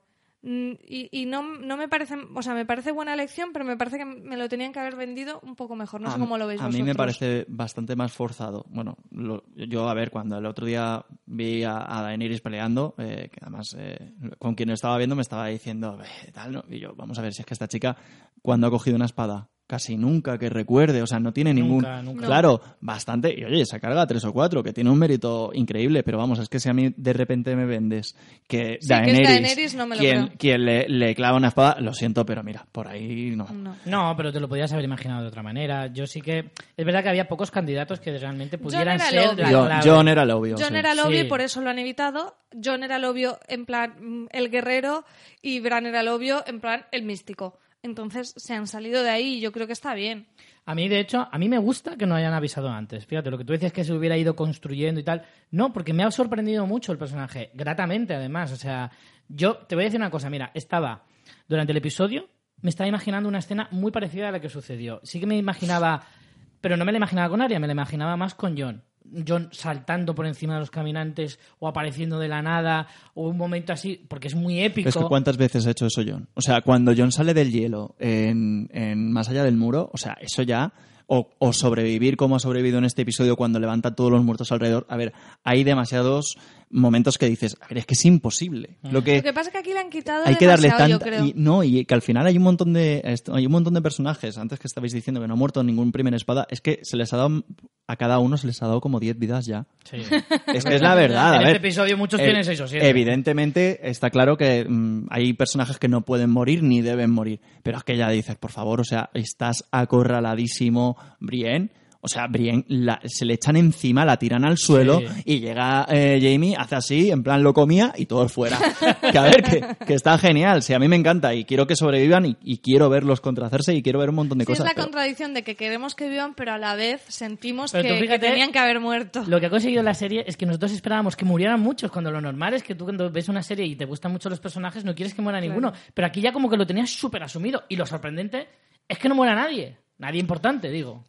A mí eh, sí que es verdad que, o sea, me, me gusta mucho que hayan hecho que sea Aria. Es verdad que es como que aparece la nada, pero también te han estado reforzando esa idea de su sigilo justo en la escena de la biblioteca. Y Claro. además que lo has visto millones de y que es el veces. asesino definitivo. O sea, Claro, pensar, sí. como pensar asesino que ha llegado a ser ciega, eh, ha llegado a matar a oscuras. O sea, es, es el mejor, seguramente a día de hoy es el mejor asesino de todo Sí. Poniente y de Una vez visto, Guerrera le no, ves la lógica. pero No, asesina sí. asesina. Es una Sí, sí. asesina. Pero, una, o sea, una vez visto, le ves toda la lógica, pero antes de verlo No no te te, lo lo habrías imaginado. Yo no me lo esperaba para nada. luego- O sea, pero me ha parecido, me ha parecido genial, o sea, en el sentido de es un personaje que todo el mundo adora, que es un personaje que ha crecido una salvajada, es probablemente de los personajes junto a Sansa, seguramente es el personaje que más ha evolucionado hacia un montón de cosas diferentes, ha pasado por un montón de cosas y que además encaja, o sea, que tiene lógica si lo analizas, es eso, es la mejor asesina, eh, la forma de matarlo, ningún otro lo podía haber hecho de esa manera. Bueno, Al por final- cierto, la forma de matarlo es buenísimo porque, recordemos, tiene el Rey de la Noche la tiene cogida por el cuello y bloqueándole la mano en la que tiene la daga que le iba a devolver a Bran y Bran no se la cogió. O sea, que eso de que no ve el futuro yo no lo tengo tan claro. Yo, creo, que Bran no, ¿eh? sí ve Yo- el futuro. Yo creo que no ve el futuro. Y ju- ella suelta la daga de la mano, la recoge con la mano que tiene suelta y con esa es con la, con la que se la estaca. Que es, es Y lo mismo que le hizo hace con a Brienne. Brienne. Es lo mismo. Es que eso... Que además si le no dice- aplaudes ahí... Que además le mía. dice, ¿quién, ¿quién te ha enseñado eso? Y le dice, nadie. Claro. Es muy, muy Es top muy chulo, la ese verdad. momento. A mí me gustó un montón. Y yo, antes de. ¿Aplaudisteis? Yo, bueno, pegué un brinco en el sofá. Pegué un brinco, me puse de rodillas y grité un. ¡Vamos ahora, venga! ¡Vamos! ¡Mátalo ahí! Como si Yo me estuvieras quedé- viendo yo me un quedé- partido, una final de la el fútbol, Champions del igual, Madrid, ¿no? Igualito. Yo me quedé sin respiración igualito. porque me pareció espectacular. Es que de hecho es, es voy a hacer un símil futbolista que os va a encantar, es el gol de Ramos en la final contra el Atleti. O sea, minuto 93, con todo perdido, ¡pum! Gol. Es que es lo mismo, es un gol de área por toda la escuadra en el último minuto del descuento. Tal cual. Sí que es verdad que yo eh, creo que es acertada la decisión de no ponerte al héroe clásico que es John haciendo esto, pero quizá le hubiera dado algún momento a John, por Sí, ejemplo. John en esta batalla pasa No- no- totalmente No ha desapercibido, pintado ¿eh? nada. O sea, yo, por ejemplo, lo hubiera hecho... Pensaba que iba a conseguir matar al dragón, por Sí, ejemplo. sí. Es posible. Yo eso lo hubiera hecho porque al final es como, vale que no le pongas el, el- el- la- el gran momento de matar al supervillano, pero es que al final está de parguelas en, Pero, en toda la batalla. pero al final también te digo que es que si hubiera pasado eso, también al final estamos en lo de siempre, en el, el mega protagonista que lo resuelve todo. Aunque no fuera el, eh, evidentemente matar a, a Viserion eh, el desencadenante del final de la batalla, pero al final dices, joder, macho, es que este tío es inmortal, o sea, en lo que le pongas por delante al final eh, se lo carga. Entonces, sí, por un lado sí, pero por otro, la verdad, a mí me ha gustado la... A mí no me... no, o sea, tampoco... Tampoco me parece terrible que no le hayan dado ese momento a John. Creo que hubiera estado bien, pero tampoco lo veo una decisión criticable, ¿sabes? Es como, pues, No, cualquier no cosa es- está bien. No es de las cosas del episodio que más me hayan molestado, pero al final no pasa desapercibido ese detalle de decir, hostia, es que en realidad no, no, no tienes nada de protagonismo en este episodio, cuando se supone que es un personaje clave en esta batalla. Eh, Para Bueno. empezar, es el, el mayor responsable de que haya tanta gente en ese momento en Invernalia para defender Pero a la humanidad. A lo mejor Ojo. entendemos, a ver, eh, Melisandre le dice a Arya eh, que Beric Dondarrion eh, había sido resucitado por el Señor de la Luz con una razón. En ese momento no sabemos cuál es. Podemos pensar que el papel de Arya es fundamental. Yo no llegué a pensar que pudiera ser la que mataba al No, y es que cuando dice eso, yo me imaginaba que Melisandre se refería al el, el momento de Berion era estar aquí en esta batalla defendiendo a, lo- a la luz. No, yo, O sea, yo- o al bien contra el mal. No, yo entendí yo lo que era- entendí así. Yo entendí que era salvar a Arya Es, claro, y no, tenía no. que hacer Además, algo. El, el momento este que, que se queda agarrando como del arco y lo Sí. están como acuchillando. mor- Sí. no- que además yo digo, se muere ahí, pero no, luego ya entra con Sí, ellos en la habitación. O sea, yo sí que entendí que al final era rescatar o, o- o mantener con vida a, a Arya. Claro. Además es un momento muy bonito porque justo Arya ya totalmente ha trascendido esa, esa área del principio con su lista porque aquí está justo con tres personas que estaban en su lista. Estaba el perro, estaba Beric Dondarrion y está Melisandre. Sí. Cierto. Y lo que me hace pensar estas premoniciones de Melisandre, que es verdad que lo que decía Eric, de que, bueno, ha fallado bastante la muchacha, es que también a John lo salvó eh, el, dios, eh, sí. el- El el dios de la dios luz. de la luz. Entonces entendemos que el dios de la luz lo salvó para que orquestara todo esto, aunque no fuera él el que empuñara eh, la daga que matara al villano, sino que era una pieza necesaria para que esto sucediera. Estáis o haciendo, aún tiene que tener estáis haciendo el síndrome del fanático, que es como, al final todo tiene explicación porque lo ha hecho Dios. y ya está. No. Al final, como son, todo es, todo es Hombre, interpretable, pero lo puedes ver, interpretar como quieras. Yo compro totalmente que el dios de la luz existe. O sea, a, a Ah, no, día, sí, a sí, día de claro hoy creo que es el único supuesto. dios de los siete reinos que ha demostrado algo. Y lo que pasa es que Melisandre no ha interpretado bien las cosas, pero no Claro. significa que no esté ahí. E- Entiendo yo Sí, también. sí, yo lo entiendo igual. Yo, ta- Yo yo lo también creo igual. que al final, eh, como nos estamos centrando en, que es lo lógico en este episodio, pero mm, igual,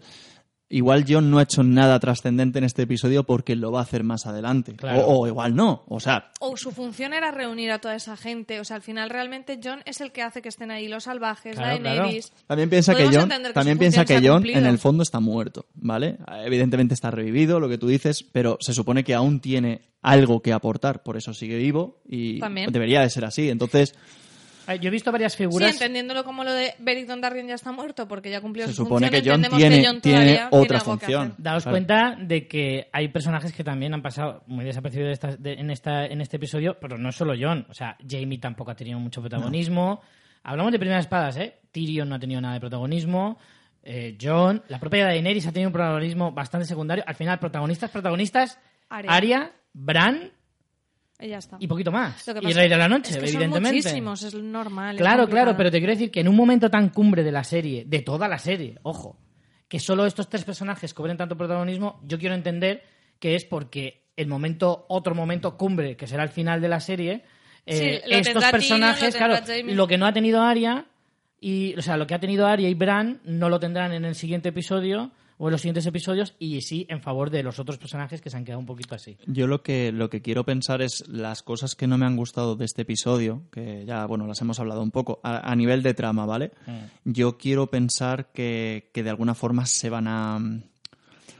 Más que resolver, eh, como que nos las van a compensar un poco, porque Sí, que si no han matado a Jamie o a Brienne es porque algo va a pasar con ellos. o- Claro, y, y a, a nivel historia, a mí me gustaría que, ya que al final, que esta se suponía que iba a ser la batalla y a lo mejor se nos ha quedado un poquito fría, eh, valga el ejemplo, eh, sí que espero que cuando ya llegue la, la verdadera batalla final haya Sí. muchas cosas que arreglen. Y yo qué sé, yo, es que es lo que el otro día estaba, estaba pensando, digo, joder, es que en, en otras batallas han habido, aunque que evidentemente se está luchando y no se está hablando, pero han habido ciertos diálogos o momentos o, o estrategias que dices, hostia, esto me, llen- me llena el momento. Y aquí al final, eh, pues ha sido todo bastante, pues eso, una batalla oscura y, y seguida. Por si no ha quedado claro, la muerte del Rey de la Noche a manos de Aria es un tronazo mm, Ah, del, bueno. del recopón. Ah, O sea, bueno. Ahí sí, Ah, ahí sí, mal, por supuesto. Es que de hecho creo que es el verdaderamente el único tronazo que he visto en el episodio. Yo reivindicaría el levantarse los muertos de las criptas, pero bueno. Lo último que nos falta es, bueno, Melisandre eh, dejándose morir al alba, ¿no? Porque ya sabemos que En llega el momento de Davos, cuando llega, en plan, ¡esta casa aquí! Sí. ¡Esta casa aquí! En plan portero de, disco- portero de, disco- de discoteca diciendo, eh, no tienes 18. sí, pero también el zascadilla de relaja, relaja la raja que total, que para mañana ya no estaré aquí. Hombre, a mí me gusta porque también es una redención del personaje de que ha venido, ha ayudado, pero en el camino de su fervor al dios de la luz ha hecho cosas terroríficas y, y al final ella mm, eso le pesa. Entonces Claro. se, se deja morir y, y, eh, no sé, a mí, a mí me gustó, me pareció una despedida muy bonita y es el final del episodio que de hecho te deja una sensación como muy agridulce, ¿no? Sí. O sea, Hombre, porque que quieres habíamos saber matado- inmediatamente cómo se queda todo el mundo. porque yo todo el mundo se queda en plan. Pero ¿qué yo no, terminé de subidón, o sea, el subidón era la muerte de Arya y de repente ver a Melisandre mm, dejándose morir en ese amanecer me dejó una sensación como de hostia, ¿no? Y, y Mm. creo que creo que el tono del siguiente episodio va a tirar por ahí con lo que decíamos, las consecuencias de la batalla, o sea, eh, hemos hemos vencido, pero a un precio muy alto Sí. no solo por las bajas, sino por cómo haya quedado Invernalia, por cómo les afecte a los personajes a nivel psicológico. O sea, creo que se va a explorar un poco esa parte de- de- de- del estrés postrau- postraumático, Mm. ¿no? Richie, querías comentar, antes de que pasemos a los, comentar a los comentarios de los oyentes, una teoría que estabas diciendo, que la comentarías Sí, al final. claro, vosotros, claro, ¿qué pensáis que va a ocurrir a partir de ahora? Claro, quedan tres episodios, sabemos que está pues el enfrentamiento con Cersei, que puede pasar de muchas maneras. Yo tengo mi propia teoría sobre cómo va a suceder. Adelante. Mi teoría, ¿eh? y además la vais a... a- Hay cierto debate, ¿no? Porque hay gente que dice, yo quiero eh, ligarla al hecho de que como están en invierno, yo creo que lo que va a suceder es una elipsis temporal. No va a haber batalla contra Cersei inmediata. Lo que yo creo que va a suceder es que, en primer lugar, ellos como no tienen fuerza para atacar ahora a Cersei, sabiendo que tienen 20.000 hombres, porque lo saben, porque ha ido Jamie, se lo ha dicho, eh, no tienen fuerza, no la van a tener ahora para, para poder atacar. No queda nadie que les pueda ayudar, salvo que se saquen un ejército de Bereto a saber dónde, de esos que lo compren con el Banco de Hierro o alguna chorrada así. Que dudo que vayan a tirar por ahí. Entonces, como no tienen gente, no van a bajar al sur. Y los del sur no van a subir al norte. Primero, porque nunca lo han hecho. Y en segundo lugar, es invierno. O sea, es verdad que el Rey de la Noche se ha muerto.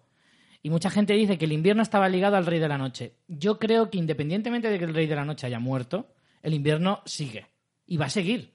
Y los inviernos allí duran años. Antes de que bajara el Rey de la Noche del muro, los inviernos ya duraban cuatro o cinco años, por lo menos. Entonces, en esos cuatro o cinco años ellos se pueden más o menos recomponer. O al menos, no sé, hacer alguna cosa para que eh, no vayan con cuatro matados y dos dragones a, a- a atacar a la, a la compañía dorada. Entonces, mi teoría es que pasarán esos cuatro o cinco años hasta que no acabe el invierno, no veremos batalla. Esa es mi Yo, teoría. yo no creo no creo que vayan a tirar por, por algo así. O sea, lo demás aún te lo compraría, pero que volvamos a ver como en Endgame un cinco años después. Mm, No por personajes, por... No sé, lo vería muy... Evidentemente el ejército ahora mismo está destrozado. Es también un pero- poco por separar una batalla de otra, porque dos batallas seguidas No, pero- argumentalmente tampoco No, es que tampoco el siguiente episodio es la quinta- batalla. la quin- el quinto episodio lo vuelve a dirigir Saposnik, así que yo creo que lo de la elipsis también estoy con Eric. Me parece que además sería como abrir muchas tramas, dejarte. O sea, queda muy poco tiempo para meter una elipsis, creo yo, tan larga. A lo mejor una elipsis de unos meses sí, pero de años no Aparte, creo. como, como por ejemplo personajes que sí que se les notaría la edad como Aria, que le pones zancos y dices, no, mira, es que va a pegar el estirón. No, pero bueno, vamos a ver. Haría. mm, Claro, como las edades en Juego de Tronos también son un poco jiji, pues puedes más o menos jugar. Porque, a ver, si, si eres una pica como Sansa, que en tres temporadas te saca tres cabezas, pues a lo mejor. Pero Arya en realidad tampoco creo que vaya a hacer mucho más. Yo creo que harán un- a lo mejor de unos meses. Creo que el próximo capítulo va a ser, lo que os digo, eh, las consecuencias de la guerra. Creo que el quinto va a ser la batalla contra Cersei. Y creo que el último capítulo va a ser un epílogo en el que nos dirán cómo se han Sí, quedado sí, las claro, yo también creo eso. En este veremos las consecuencias. No sé si en este ya será eh, tendrá lugar ya ese, esa elipsis o ya lo veremos en el quinto. Y en el quinto ya veremos batalla. Y el, y el sexto se queda eso, el epílogo, para ver cómo se quedan todas las tramas cerraditas y qué va a pasar con cada uno de esos personajes. Pero imaginaros esa elipsis con el hijo de Cersei ya nacido. ¿Eh? ¿Cómo le podría tocar eso a Tyrion o, o a Jamie? Bueno, o eso- incluso, eso si se confirma de de que Daenerys meses. está antes de la elipsis, se confirma que Daenerys está embarazada, ver también el hijo de John y Daenerys con 4 o 5 años. O sea, imaginaros ese, ese planteamiento. Mm, eso estaría guapo. ¿eh? Ojo a eso. Y ver Sansa y Tyrion que ya se han juntado, Missandei y Gusanovis que ya se han juntado, que ha hecho el perro No, donde se ha me ido. encantaría que mis amigos etcétera, sanovios etcétera. te dijeran, se han ido a Nat. Hasta luego. Hombre, pues ya, no estaría mal. Pues no es malo eso por lo de los niños, ¿eh? Ojo es, es ahí. buena esa. Vosot- yo ahí dejo mi Yo- teoría yo de la no. elipsis. Luego no. ya veremos. Bueno, vamos con los comentarios. Eh, hemos tenido un montón. Claro. Hoy vamos a leer unos pocos más porque no nos vamos a ver Vengadores como la semana pasada. que por cierto está muy guapo. Aunque estábamos, estaba Estábamos, previsto, ¿eh? estábamos no. pensando en ir a Vengadores por segunda vez, pero ya iremos la semana que viene. Vamos a vamos con los comentarios. Nacho Cunchillos nos dice, Hombre, Nacho, un impresionante. saludo, que es amigo mío. A pesar de saber que estábamos en un producto televisivo, me ha tenido en vilo pensando realmente que no había escapatoria. Y eso que nos habían dejado las pistas de manera muy evidente a lo largo del capítulo. Pero la verdad es que he echado de menos más muertes, protagonistas, que muertos hay de sobra. Desde que Martin dejó la serie se perdió ese elemento sorpresa en, cual- en la que cualquiera podía morir. Bueno, también, sin saber lo de los libros, creo que no es lo mismo matar al principio que matar al final. Cada claro. vez el coste es mayor y no creo que Martin tampoco lo vaya a hacer en los libros. Dice, además se nos había olvidado que la amenaza de los caminantes no era más que el escenario en el que se desarrolla la verdadera trama de la serie, la encarnizada lucha de los humanos por el poder. Nos quedan tres capítulos y muchas figuras en el tablero. ¿Quién se sentará en el trono de hierro? Bueno, yo sigo con mi teoría también, la voy a mantener, de que el trono de hierro es otra de las muertes de Juego de Tronos en esta serie. Es decir, al final de la serie no existirá el trono de hierro, se destruirá. Además, lo dicen mucho cuando dice Daenerys lo de romper la Lo de rueda. romper la rueda, efectivamente. Yo es que me he basado en algunos detalles de personajes, pero siempre he pensado que la, la como Daenerys hace mucho ahínco en dejar el, el mundo diferente a como lo dejaron nuestros padres, dejarlo mejor y lo de romper la Es rueda republicana, y demás. Claro, yo creo que al final va a optar por romper ese trono, o sea, destruirlo. Nada más estaría guay que lo destruyera un dragón, ya que lo forjó un dragón. Me parece que está un poco feo, en plan, pues si no voy yo, lo, lo rompo. y al final se quedará un reino diferente. Yo, de hecho, no sé, creo que lo dije ya en capítulos anteriores, me parece. Sí que dejaría a lo mejor como un reino por zonas, ¿no? Como que el dominio y Dorne se juntaran en una zona, la zona centro en otra y, el- y todo el norte otra. Que además sería una buena forma como ser reinos hermanados pero independientes. Así el norte, si se lo queda Sansa, pues que no haya disputas con, con ellos, que eh, Jon y Daenerys reinaran en, ese, en esa zona centro, y, y en la zona esa sur-oeste, pues que reinara, yo qué sé, pues, el que se nos ocurra. Sí, Que lo, ahora que, mismo no se lo ocurre que- nadie lo que tendría que hacer es el, trono desaparecer, porque al final por el trono es por lo que ha- han venido todos los problemas. Y al final, yo creo que sería todo muy simbólico, el hecho de todo durante ocho años luchando por esto para al final romperlo. Y, y que al final tampoco puede haber tantísimas casas. O sea, hay más casas que personas prácticamente. Eh, Eric, lee también. Eh, gran capítulo, muy emocionante de principio. Di el nombre. Eh, perdón, eh, Daniel Montes. Eh, gran capítulo, muy emocionante de principio a fin, aunque creo que murieron pocos de los protagonistas. Eh, triste la muerte de Liana y de Jorah Mormont. ¿Qué va a hacer ahora Daenerys? Ya no tiene ejército. ¿Nacerá el amor entre Sansa y Tyrion? Mira, Sí. es, de, es de los tuyos. Eh, será una gran noticia. Será una gran noticia si Fantasma y los dragones están sanos para las siguientes batallas. Yo creo que sí que los ambos dragones.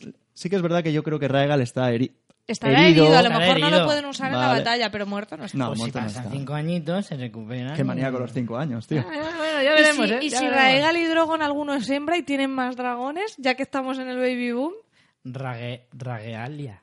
Ra- Ragelia. me encanta Ra- shipear a los dragones. Ya esto es irse de No, no, madre. estaba pensando en nombre femenino para, para Raegal. Raegal y Drogon tienen mala rima, ¿eh? Porque es difícil juntarlos. Dame drogal. ¡Drogal! Estaría guay.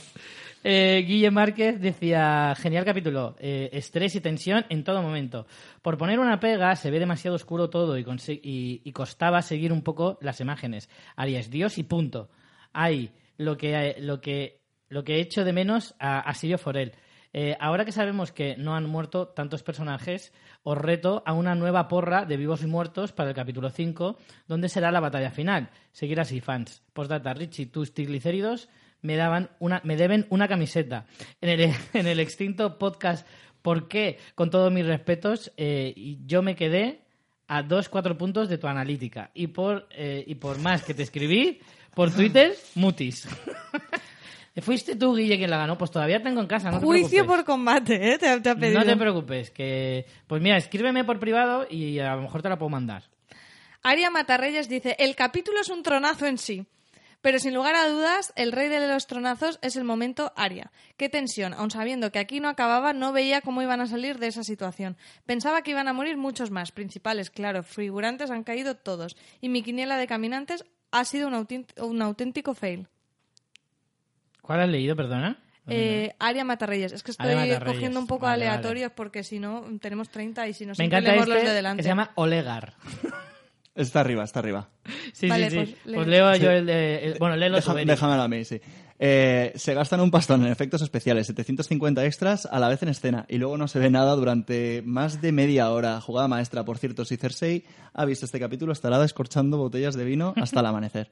A mí hay una cosa que durante el episodio pensé, y es, eh, perfectamente Richie, tú podías ser uno de los caminantes, en plan con un chándal y un sombrero mexicano. Ahora Y si mismo... te hubiera visto, lo mismo. Por favor. Lo del sombrero mexicano, sobre todo, ¿eh? Me encantaría. Tortuga Posapocalíptica dice, hola chicos, qué subidón. En dos ocasiones he tenido que pausar para tomar aire. Eh, defectos, eh, falta, falta de luz, casi me quedo ciega y creo que poco más. Ya en los, en los títulos de crédito veo el nombre de Melisandre y hype por las nubes, aún más si cabe. Eh, el momento de Rakis con sus armas ardiendo, que, que para lo que hacen Puntos suspensivos. Todo el capítulo en tensión por Brienne y Jamie, esperando el momento de su muerte. Un hurra por Jorah, una Khaleesi y un Jon totalmente innecesarios. Un momento tierno entre Tyrion y Sansa. eh, ese Beric dando su vida por Arya, el sacrificio de Theon y ese final apoteósico con la parte, eh, por parte de Super Arya. Pocas muertes he visto y no me han dado pena. Bueno, un poco llora y ya. Eh, y gracias. y, y- y ya, ya te va a servir. Cuando partimos a desembarco del rey, bueno, a la tortuga le gusta mucho el episodio.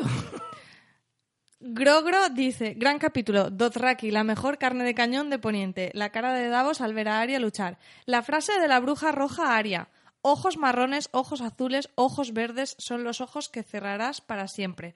Marrones y azules, mm, ya lo ha hecho. ¿Me recordáis de qué color tiene los ojos Cersei? Es que aquí la teoría dicen que los marrones y tal son todos los Frey, los azules son los caminantes y ojos verdes tienen Cersei. Dice, la tensión que he sufrido ha sido brutal y mucha culpa de ello la tiene esa banda sonora.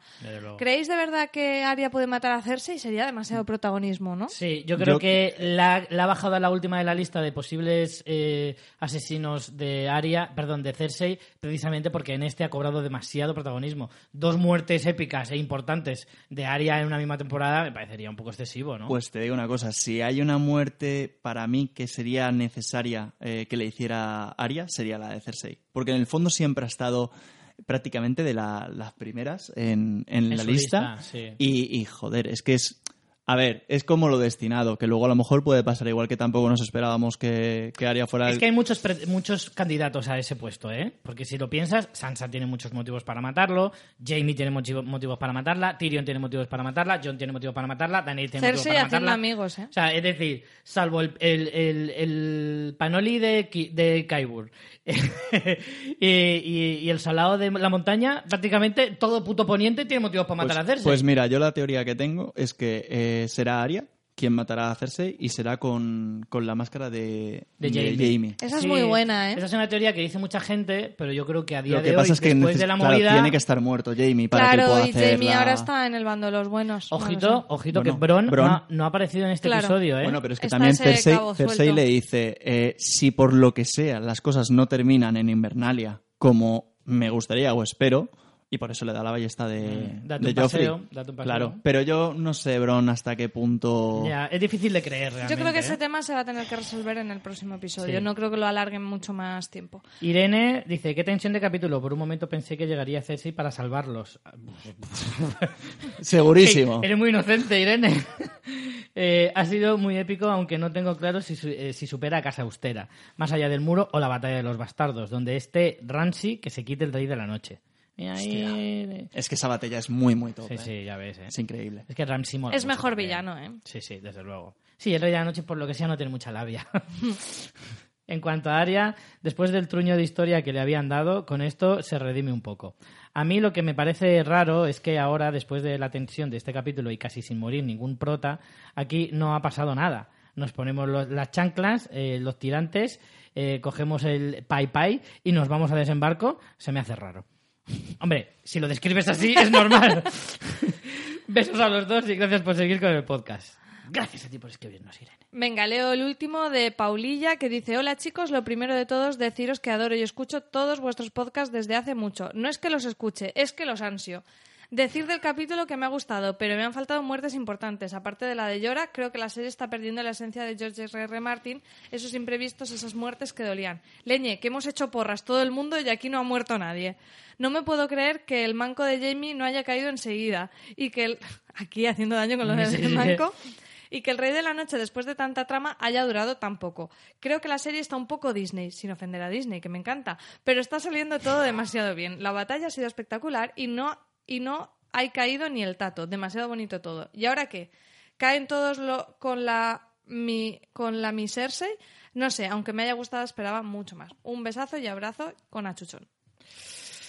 Bueno, pues... Pues nada, tenemos muchos más comentarios porque esta semana creo que os habéis superado, hay como más de 30, así que emplazamos a todo el mundo a fansfiction.es a leer los comentarios y seguir con el debate del episodio. Y nada más, Richie, con ganas de más Juego de Tronos ya sí que estamos en el Ecuador, ¿eh? Yo, la verdad es que merece más la pena entrar en la web para ver los nombres de la gente que se ha puesto para comentar que, que, que los comentarios. Que los comentarios también molan. Pero los nombres son de verdad para verlos, ¿eh? Pues lo que nos queda. No sé, es que el problema de esta temporada, sobre todo, sobre todo, si decíamos que la temporada pasada su mayor problema fue esos viajes, el poco tiempo y tal, en este episodio, o sea, en esta temporada, no creo que el problema tanto sea lo acelerados que vayan, porque tampoco me da la sensación de que vayan súper acelerados, porque en realidad queda poco por contar.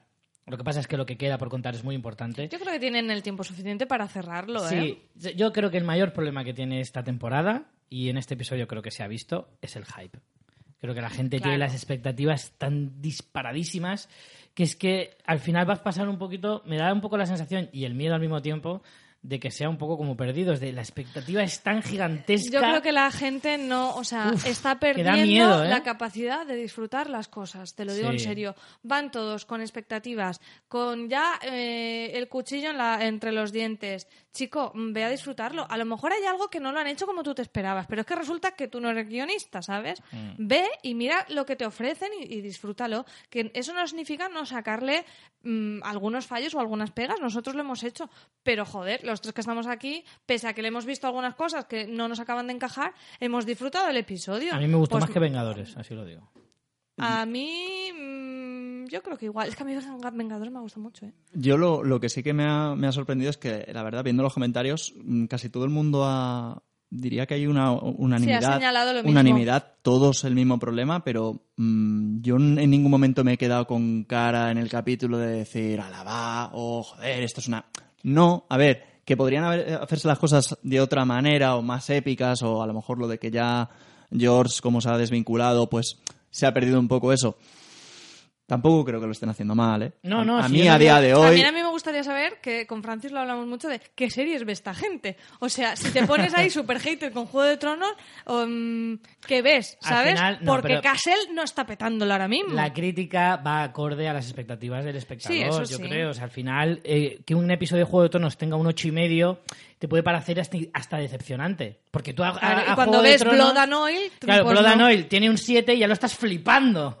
Porque el 7 es inalcanzable para una serie Pues menos más para la gente y más Pero capacidad al final de es Igual eso. eso- disfrute. las igual eso- expectativas es algo que no se puede remediar porque no lo puedes evitar. La serie te está dando 10 constantemente, pues tú le vas a seguir 12 para el último momento. Que es lo que hablábamos el otro día de Infinity War. Claro, con Infinity War me pasa lo mismo Tienes a mí. una película que digamos que a lo mejor es para la gente un 9 o un 10, para mí, por ejemplo, y luego, claro, yo terminé esta película eh, Endgame y dije, bueno, sí, pero es que no me vale un 8 cuando lo anterior viene, de, Exacto. viene de un 10 o de un 9. Y sobre todo porque se supone que es el momento más cumbre de, de algo histórico y de mucho tiempo. Es que Juego de Tronos es lo mismo.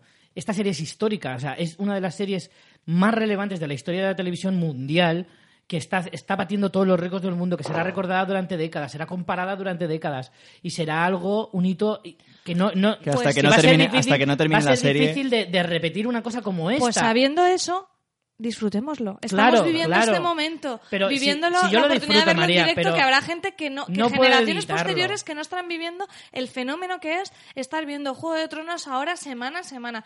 Que es una pasada, que es un... Sí, por que- supuesto. Pues chico, ya Si yo disfruto de la Menos experiencia. haterismo. No, no lo Sí. digo por vosotros, ¿eh? Sí, sí, sí, pero, pero yo entiendo a la gente que hatea en ese sentido. O sea, es decir, si vienes y me dices que todo es una mierda, pues entonces digo, pues chico, mírate, mírate Castle. No es lo mismo hatear digo- que criticar. Criticar Claro, bien. claro. Ahora, el que es como, esto es una mierda, pues chico, pues mm, me parece A ver, muy yo triste. en el sentido me refiero de que yo entiendo al espectador que está acostumbrado a dieces y esto le puede parecer un 9. Y sienta cierta decepción. O sea, yo solo puedo entender que para mí no es un 9, ¿eh? que a mí el episodio me ha gustado mucho, aunque le hayamos sacado pegas. Y lo he disfrutado como un enano. Y lo he visto dos veces. Y lo veo una tercera y seguiré pegando un brinco eh, en el sofá cuando vea a Aria eh, matar al rey de la noche. Pero, pero yo entiendo a ese espectador que dice, Joder, es que claro, la expectativa es tan gigantesca que es muy difícil no, no emocionarte o no decepcionarte cuando no es exactamente lo que quieres. O sea, nosotros mismos le somos capaces de decir, pues no hay, no hay un combate con los caminantes y eso me jode. Porque te jode, porque tú esperas una cosa así. Te esperas algo súper épico, te esperas... la puta hostia, porque es que esta serie es la puta hostia, entonces es lo que tú estás esperando. Yo creo que lo que un poco lo que dice María, que al final eh, deberíamos de, de ser conscientes de que esto al final es una historia increíble eh, que, como decís, no se va a repetir seguramente muchísimo tiempo y creo que Quizá hasta, que nunca. hasta que no pase mucho tiempo, mucho tiempo, que, que la veas ya en retrospectiva, no la vamos a saber apreciar al, al 100% y, la, y la suerte de haberla visto en directo. Bueno, yo creo que hoy, hoy en día se aprecia mucho la serie, está claro, pero. Pero. No, es que no sé si estáis entendiendo lo que yo quiero decir. O sea. Yo disfruto mucho de la serie, disfruto cada minuto que pasa porque sé que son los últimos y, y me lo intento gozar lo máximo posible. O sea, soy capaz de quedarme hasta las 3 de la mañana para ver cada episodio, no te digo más, pero, pero yo, es verdad que tienes una pequeña parte de ti que dices, joder, me hubiera gustado ver esto, qué pena que Jon no tenga tanto protagonismo, qué pena que Tyrion no tenga su frase, Pues qué no. pena que no sé qué. Yo lo puedo comentar, pero, pero me quedo con lo bueno. Es que no sí, sí, sé. yo Yo, también. yo hay que- hay- yo creo que hay que ser exigente, pero también hay que disfrutar un poquito las cosas y no estar claro. todo el rato buscándole Y el que es una serie, ¿sabes? Relajémonos, que en la vida hay otras Hombre, por preocupaciones. supuesto, evidentemente. evidentemente. Bueno, chicos, ha sido un gustazo charlar con vosotros. Eric, muchas gracias por venir. Que no pase tanto tiempo, ¿eh? Se me ha hecho cortísimo, de verdad. ¿eh? ¿Sí? O sea, no quería que se terminara. Pues para Juego de Tronos ya no va a poder ser, pero para fans o para Walking, vente cuando quieras. Walking sí que vamos a tener un montón más. O Sí, sea que- no, no, tú no veías Walking, pero te vas a enganchar ahora. No, la verdad es que debería de empezarla, porque, joder, habláis siempre tan, también de, de ella y tal. Lo pasamos bien, lo pasamos bien. Pues nada, Richie, eh, la semana que viene, este domingo, vamos a ver a las 3 de la mañana juntos el episodio y a ver si podemos grabar un poquito antes, que hemos estado con bastante lío, Sí. que están saliendo un poquito tarde los podcasts, lo intentaremos. Y nada más, a todos vosotros, muchas gracias por escucharnos. Estamos ya en el Ecuador, nos queda muy poquito y vamos a terminar, como siempre hacemos, eh, leyendo una de esas maravillosas frases del episodio. Gracias, chao. Zion, eres un buen hombre. Gracias. Bran Stark.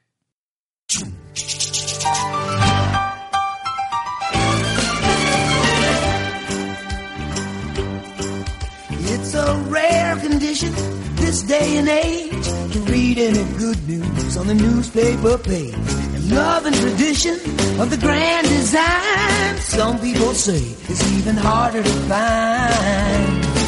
Well, then there must be some magic clue inside these gentle walls. Cause all I see is a tower of dreams, real love bursting out of every scene. As days go by, we're gonna fill our house with happiness. The moon may cry, but we'll